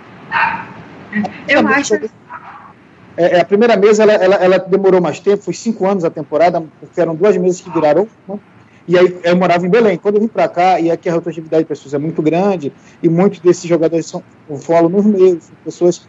E aí sim, a única, a único grupo que passou de uma temporada para outra, que vai começar agora, espero que comece esse ano, era para ter começado, foi da última temporada, mas mesmo assim já tem uma outra mesa que era paralela que também está levando, já é outro grupo. Então sempre são pessoas diferentes, com personagens diferentes.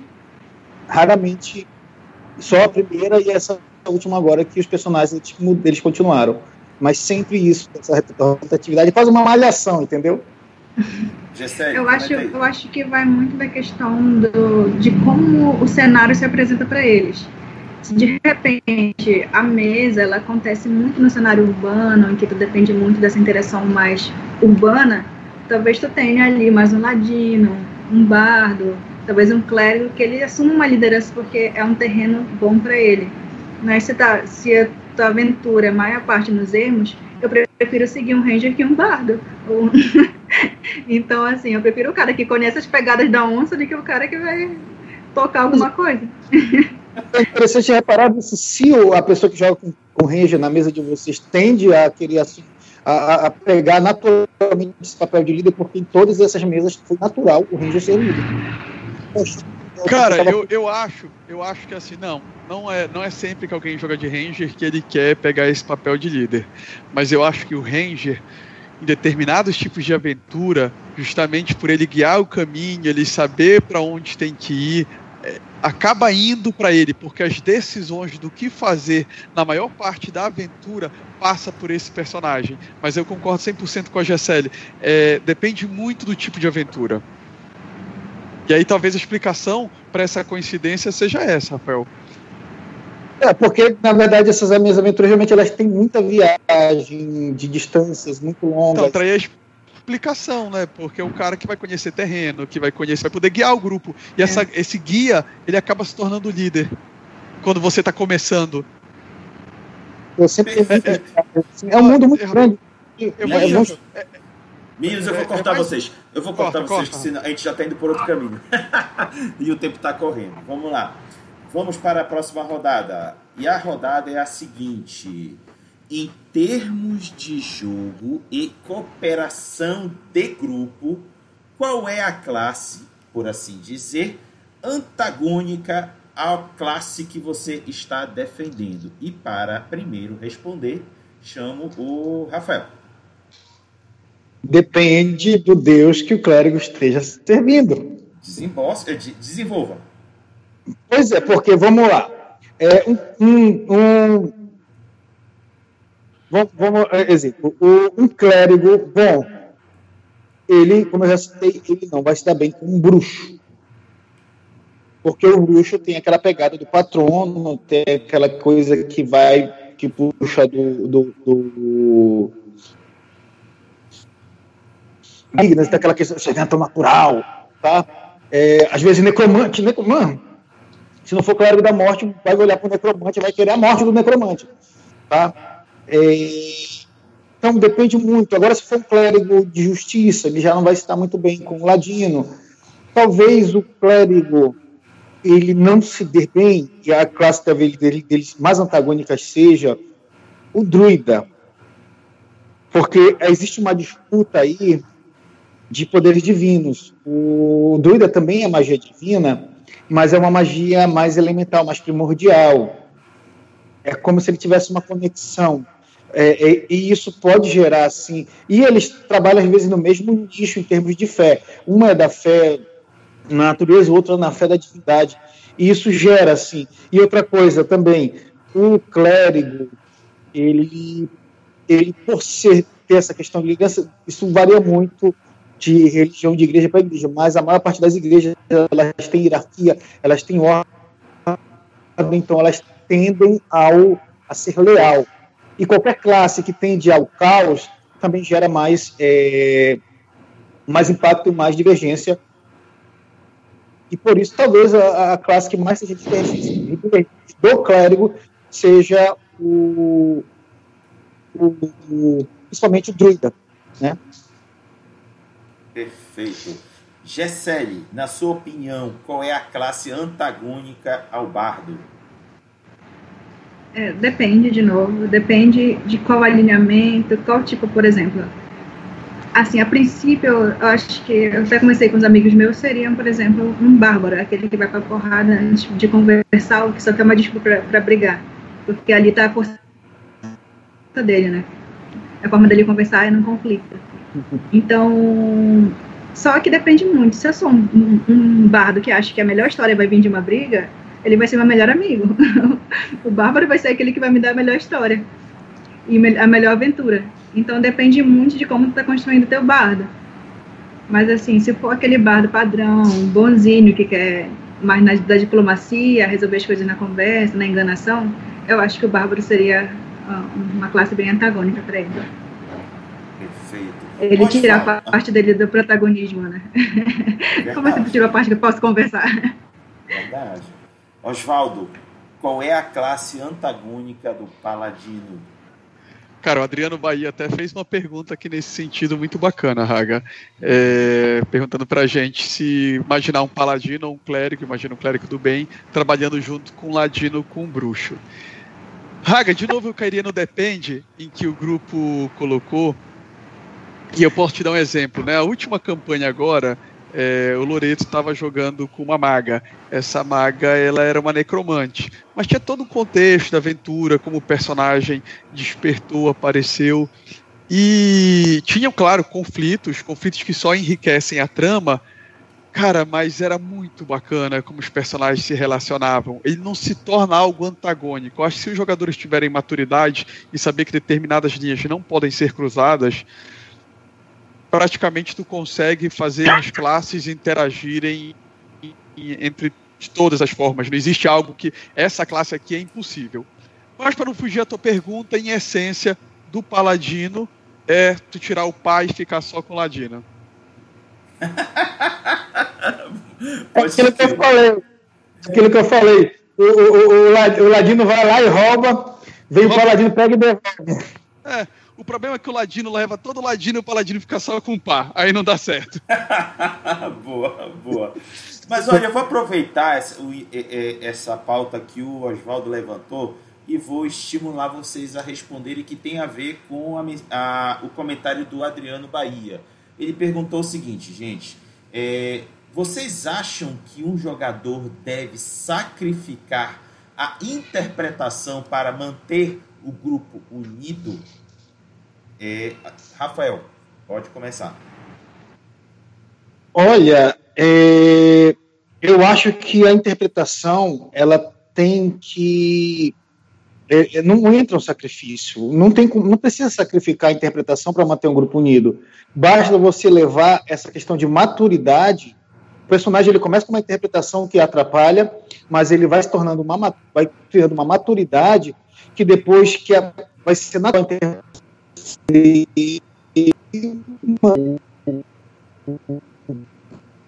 geral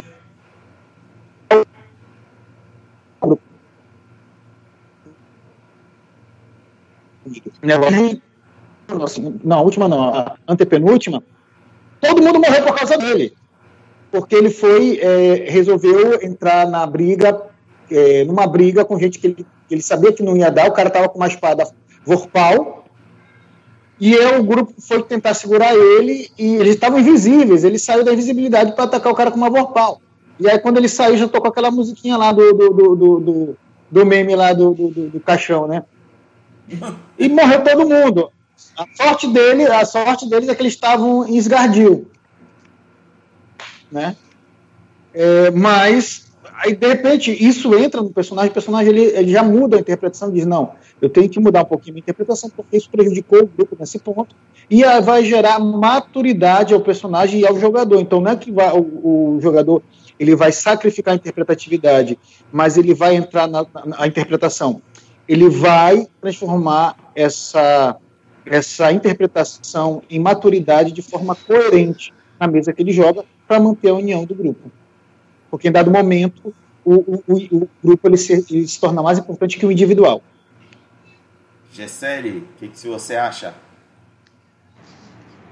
Agora que eu entendi a pergunta dele, é no sentido, por exemplo, daquele jogador achar que ah, eu vou para aquele lado ali, longe do grupo, porque é isso que o meu personagem faria, ou eu não sei.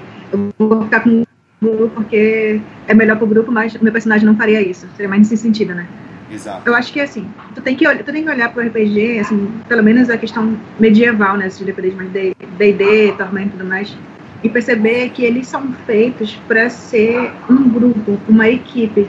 E a essência dele é dizer: você sobrevive em grupo.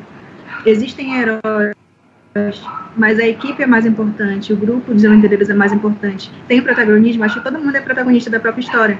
Mas a partir do momento em que tu perde essa essência de que o RPG é grupo, é, é viver em, em, colaboração, eu acho que eu acho que ali tu tá perdendo um pouquinho da interpretação dentro do RPG obviamente que assim, se eu for mestre e eu vejo que aquilo condiz com que o, o, o BG do personagem, por exemplo, eu tô vendo meu pior inimigo, ele vai para um outro lado, é o que o personagem dele faria, porque é, faz parte do background dele. Mas se é só uma birra do jogador, uma coisa tipo sem explicação, eu já acho que é, que é ruim. Então, como ele falou, tu não precisa é, sair da interpretação, tu tem que olhar para o teu personagem pensar o que, que ele faria, o que, que condiz com aquilo e o que é inteligente para se fazer, né? tu não colocou aqueles pontos de inteligência por nada. Então, é, eu vou ali, eu tenho que matar aquele tarraxa porque meu meu paladino faria isso, não sei o quê. Não, cara, olha o teu poder, olha, tem inteligência para isso, tá? Um ser humano normal. Boa. Oswaldo, o que, que você acha? Cara, os dois mandaram muito bem, né? O Rafael abordou a questão de maturidade de um grupo. É, já até vi aqui o Adriano concordando que o sentido da pergunta dele foi o que a Gisele respondeu, mas se a gente fosse, às vezes, para o jogador que, poxa, se eu fizer isso, eu vou, eu vou acabar com o grupo agora, o cara não está interpretando direito, enfim, com maturidade você você passa por essa, por essa parte fácil. E no que a Gisele também colocou, que a essência do fantasia medieval é o grupo, ela foi perfeita, cara, eu concordo exatamente com essa linha de raciocínio dela, então, sim, você às vezes sacrifica naquele primeiro momento um pouquinho de interpretação para manter o grupo, para manter a mesa. Isso você faz, inclusive, várias vezes durante uma campanha. Mas até onde está sacrificando a interpretação porque a essência do D&D é aquele grupo de aventureiros, tu não é um grupo de mercenários, tu que se juntou ali, tu não és um clãs diferentes que o príncipe mandou, né, a tribo, ou qualquer outro plot que outro sistema tenha. A fantasia medieval ela te permite que tu tenha um grupo de companheiros, um grupo de aventureiros que algo mais forte une vocês. Perfeito! Fechamos a quarta rodada e vamos à quinta e última rodada. E a pergunta é a seguinte: que recomendações ou dicas você daria àqueles que desejam fazer um personagem da classe que você está defendendo? E para começar essa rodada, eu peço para Gessele. Eu acho que uma dica importante é, é justamente porque você joga RPG pela uma boa história. Jogue um bardo pela uma boa história. Então, você acha que vai ter uma boa história você impedir que o rei seja deposto lá do, do reinado dele? Legal, tu pode interpretar dessa forma, mas tu acha que vai dar uma boa história? É, tu realmente, é, sei lá, tirar o rei de alguma forma, influenciar as pessoas? Então, a essência do bardo, assim, é tu entender qual é o objetivo dele, principalmente o background dele eu, como mestre, eu adoro quem escreve um bom background, porque eu posso usar ele durante a história. E o bardo, se ele não tem um background tão grande, a função dele, para mim, é criar um a partir de agora. Então, começa o jogo e agora que começa o meu background. Então, assim, é, a dica que eu, que eu dou, primeiro, é, a parte mais mecânica. Veja o sistema que tu tá jogando. Tem sistema que permite, por exemplo, eu adoro sistema que permite magia divina e arcana juntas. Por exemplo, o Tormenta 20, eu quase chorei que não podia divina. Podia ser arcana. E aí, assim, eu gosto de jogar, eu converso com o mestre, eu dou uma desculpa lá, ele aceitou que eu posso usar divina. Mas, assim, veja o sistema que tu acha legal, entenda o sistema que tu tá jogando e a partir daquele sistema, é, tu utiliza ele como uma base, assim, pro teu bardo. Mas não se prenda só aquilo, tente explicar, por exemplo, aquela questão do fascinar em massa. Tu tem aquilo, mas como tu vai explicar isso durante tua interpretação? Ele toca, ele fala, ele é um político, ele, ele dança. Então, a partir do momento que tu entende qual vai ser o teu personagem, aí sim, tu vai conseguir é criar realmente algo que tu vai poder permanecer durante muito tempo é, na interpretação ali, na imersão no RPG. Primeiro conhecer aquele sistema que tu tá jogando, na verdade, primeiro entender o personagem que tu quer fazer, olhar a estrutura daquele sistema e depois é, construir uma boa história. Eu acho que é muito importante pro bardo. Perfeito. Osvaldo, quais são as dicas que você dá para quem quer jogar de paladino? Cara, é, foque na interpretação. Procure pensar o que vai ser seu personagem antes, saia do estereótipo. Por mais que você tenha uma visão do que é certo, do que é errado, do que aquilo ali vai sustentar o teu personagem, procura sair a todo momento da casinha, não para você estar tá flexibilizando a sua moral, mas para você ver outros pontos, outros ângulos da partida. É, converse com o mestre antes, é muito importante você entender o que o mestre pensa do que é certo e o que é errado. É, tem uma travada aqui, Raga. Okay. Tranquilo, é, tranquilo. é muito importante você entender se o mestre tem a mesma interpretação que você desses conceitos morais e que vão ser a base do personagem. E depois de um tempo, se permita, procura jogar com outros tipos, outras variações, outras possibilidades de um paladino. Como disse, eu já joguei com um paladino de N deuses, já joguei paladinos sem deuses, eu joguei paladino que o, eu tinha uma montaria que era um unicórnio negro que virava uma mulher, é, já tive paladino com Pegasus, já tive paladino que perdeu a paladinagem, eu já vi jogadores jogando com paladinos que são Cavaleiros Castos, eu já vi gente sacrificar o personagem porque fui para Ravenloft e simplesmente não ia conseguir, conseguir interpretar aquilo que ele se propôs e ele preferiu abrir mão do personagem.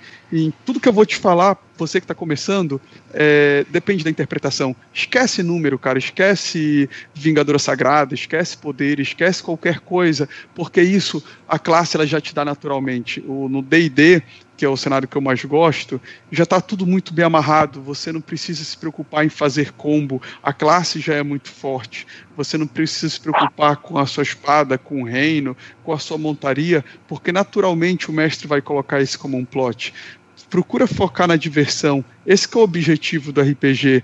E vão ter vezes que o grupo, que a aventura não permite, você vai estar tá doido para jogar com um paladino, mas aquele grupo ali não vai estar, tá, então você não pode querer impor, você não pode querer forçar. Talvez seja a próxima aventura, próxima sessão, é, tem que aprender a ceder antes de jogar. E você entender essa dinâmica do grupo, porque quando tudo dá certo e se alinha, cara, vai ser divertido para todo mundo. Perfeito! Rafael, que dicas você dá para quem quer jogar de clérigo? Bom, é, a minha dica mesmo é conhecer a divindade que você vai representar, você conhecer a religiosidade que você vai representar, para que você possa trazer para dentro da, da aventura algo, e volto, e volto a bater nessa tecla, algo além do cara que cura. Entendeu? ele vai ser o líder, da, o líder em de, de, determinados momentos, ele vai ser o cara que aconselha em determinados momentos, aquele cara que às vezes bota o pessoal, galera, aqui no chão, ei, Bárbara, te acalma um pouco aqui, não é na hora de, de, de, de brigar, não, entendeu? Não é só... É, você tem que trazer aquela carga ali que vai que vai lhe mostrar a carga do homem religioso, que representa, que olhem para ti e digam, poxa, esse cara, ele é o, o exemplo da religião dele. Ele é o cara que você olha, que você tem vontade de ter fé na religião dele porque você conhece esse cara, né? É, algo como quando eu falo sobre é, religiosidade, é, quando a gente fala de religião, as pessoas às vezes pensam que religião é questão só de é questão só de de liturgia, né? Mas a religiosidade em si, ela, a própria palavra vem do religare, do, de religar o ser humano com o seu lado espiritual, com a sua divindade. Então pensa como você, como agente daquela divindade, consegue transmitir essa sua ligação, essa sua religação com essa divindade e fazer com que os outros também te, te vejam e façam isso, que tenham essa vontade de se religar ao seu Deus, né, ao Deus que você está propagando. E aí você pode fazer isso de duas formas, né? Pelo exemplo, onde você mostra quem você é, é e da forma chata, que é tentar impor sobre todo mundo, né? É, é, são duas formas e ambas formas elas são válidas. Aquele clérigo chatinho que o tempo todo tá, tá, tá falando do Deus dele na aventura, às vezes é, é pode ser até um alívio cômico, é, não. Ah, mas como meu Deus disse, olha, isso não aconteceria com você se você seguisse o meu Deus. Tá vendo? Olha, tá vendo? Isso é castigo. Isso é castigo. Eu estava falando que isso ia acontecer. Então, dá para você ter várias abordagens, assim como você pode ser aquele clérigo mais sisudo, mais sério. Não, não brinque com Deus aqui. Eu preciso ajudar o povo, mas eu preciso fazer a minha missão. Então, existem várias abordagens, vários caminhos de você trabalhar com um clérigo. Tá? Então, até porque uma coisa que eu posso dizer para vocês, assim, vocês veem muitos pastores, muitos líderes religiosos, padres, é, aquela, aquela no cerimonial, na liturgia, a gente muito sério, muito, muito austro às vezes. Porém, se você pegar uma reuniãozinha é, é, de pastor, de coisa, é tanta brincadeira, é tanta coisa que acontece, tanta coisa divertida. Então a gente não é, é, é, é a gente não é a liturgia em si. A gente é, somos, somos seres humanos. Ali você vai ver um brincando com o outro, outro encarnando, é, eu lembro quando a minha primeira reunião de, de, de, pastores assim que eu participei, um pastor mais antigo chegou para mim, olhou assim, é, ele, e ele e ele americano, né? Falou assim: você sabia que nos Estados Unidos tem 7 de setembro também? Falei, opa, é? E o que, que comemora nesse dia? O dia do Brasil? Ele não, comemora nada, é só outro dia no calendário. Todos os países têm 7 de setembro. Então, é, é, assim você percebe que somos pessoas. O clérigo, ele, o religioso, ele é uma pessoa. Ele não vive também só de religião. Ele vive também de outros pontos. E tudo isso você pode abordar, você pode trazer para dentro da sua interpretação. Beleza! Meninos, temos aqui um comentário que vale para vocês três. Eu achei muito bacana. Vocês merecem escutar. O comentário foi do Efraim Pacheco e ele disse o melhor dessa live é que está sendo bem disputada e mais espetacular que um clássico de futebol que eu fui obrigado a assistir hoje. Meus parabéns aos três. Realmente vocês três estão engrandecendo esse debate.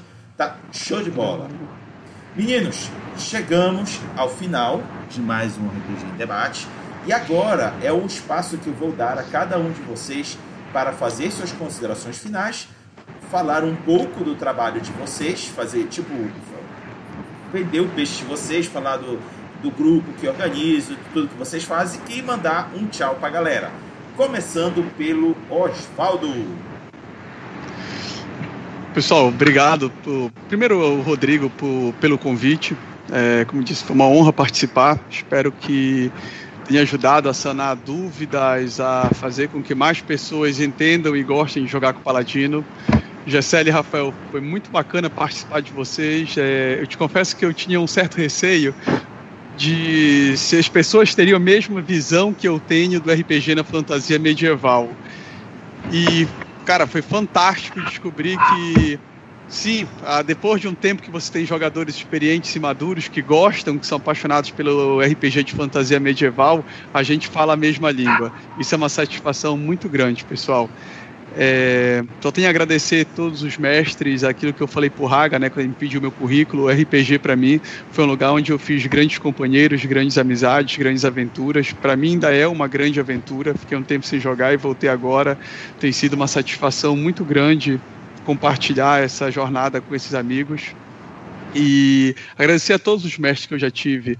É, quando você jogar com o Paladino, relaxa, cara. Vai ter sempre um jogador que vai te vai implicar contigo, que vai te cobrar, que vai querer usar a métrica dele do que é certo e o que é errado, ele vai querer te julgar, talvez ele queira te dizer que ele, ele faria diferente, ele faria melhor, mas é um jogador que está começando, é iniciante, é, relaxa, cara, te diverte, faz com que a mesa se divirta também, isso que importa no RPG, é, jogar com o Paladino, para mim, é um aprendizado para a vida, a cada mestre que propõe um desafio, a cada jogador que me permite um outro ponto de vista, serve para o meu amadurecimento pessoal. Eu acho que isso eu devo muito à, à classe de paladino, é essa permitir crescer como ser humano, como indivíduo. E eu não teria como deixar de falar isso hoje, né? Aos amigos ausentes, amores perdidos e aos velhos deuses. Aonde quer que você esteja, obrigado, meu amigo.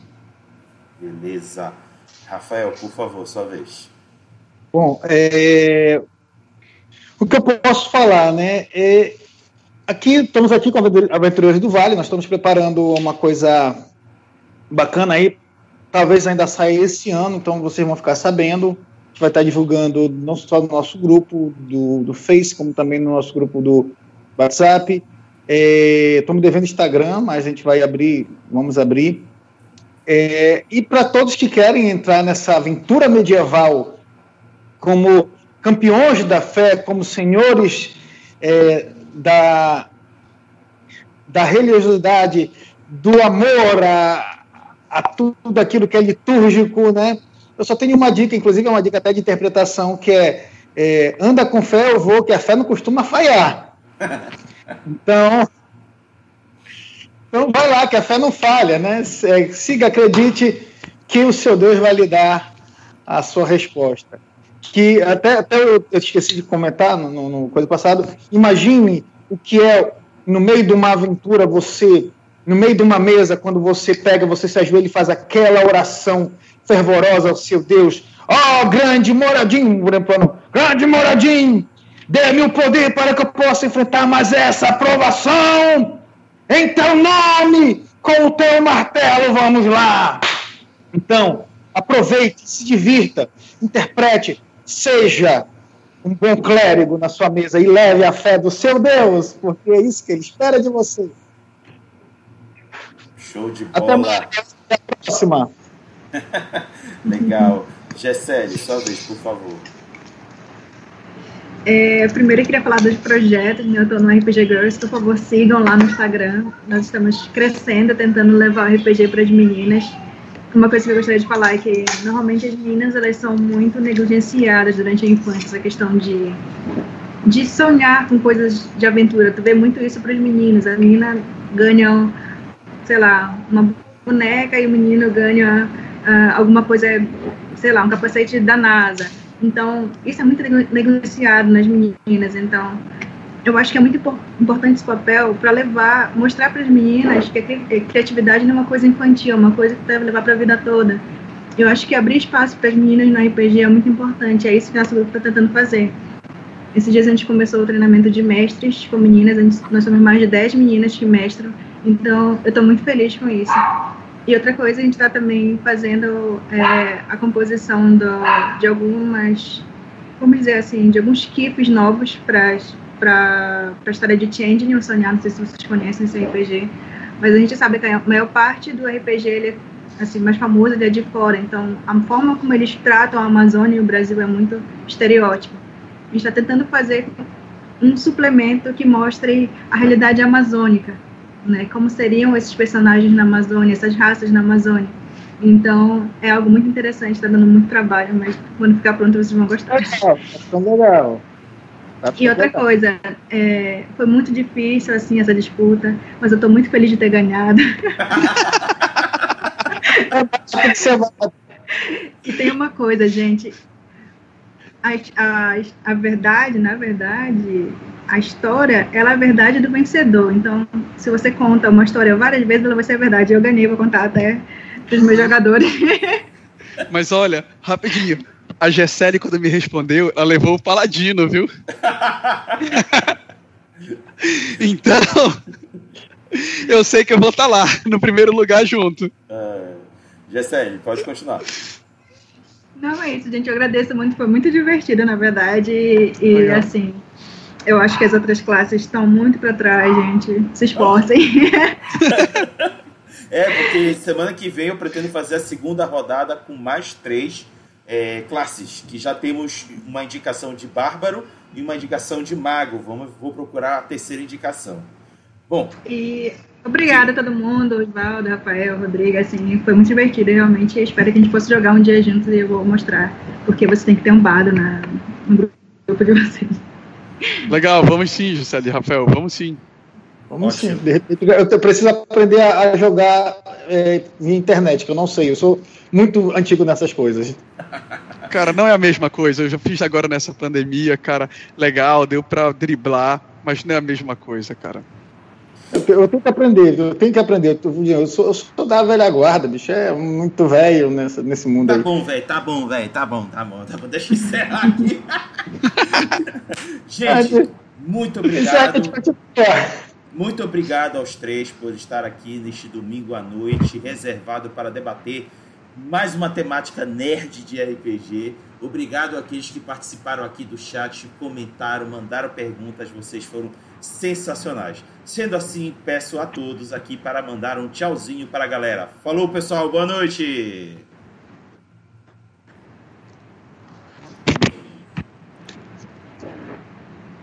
Fechou!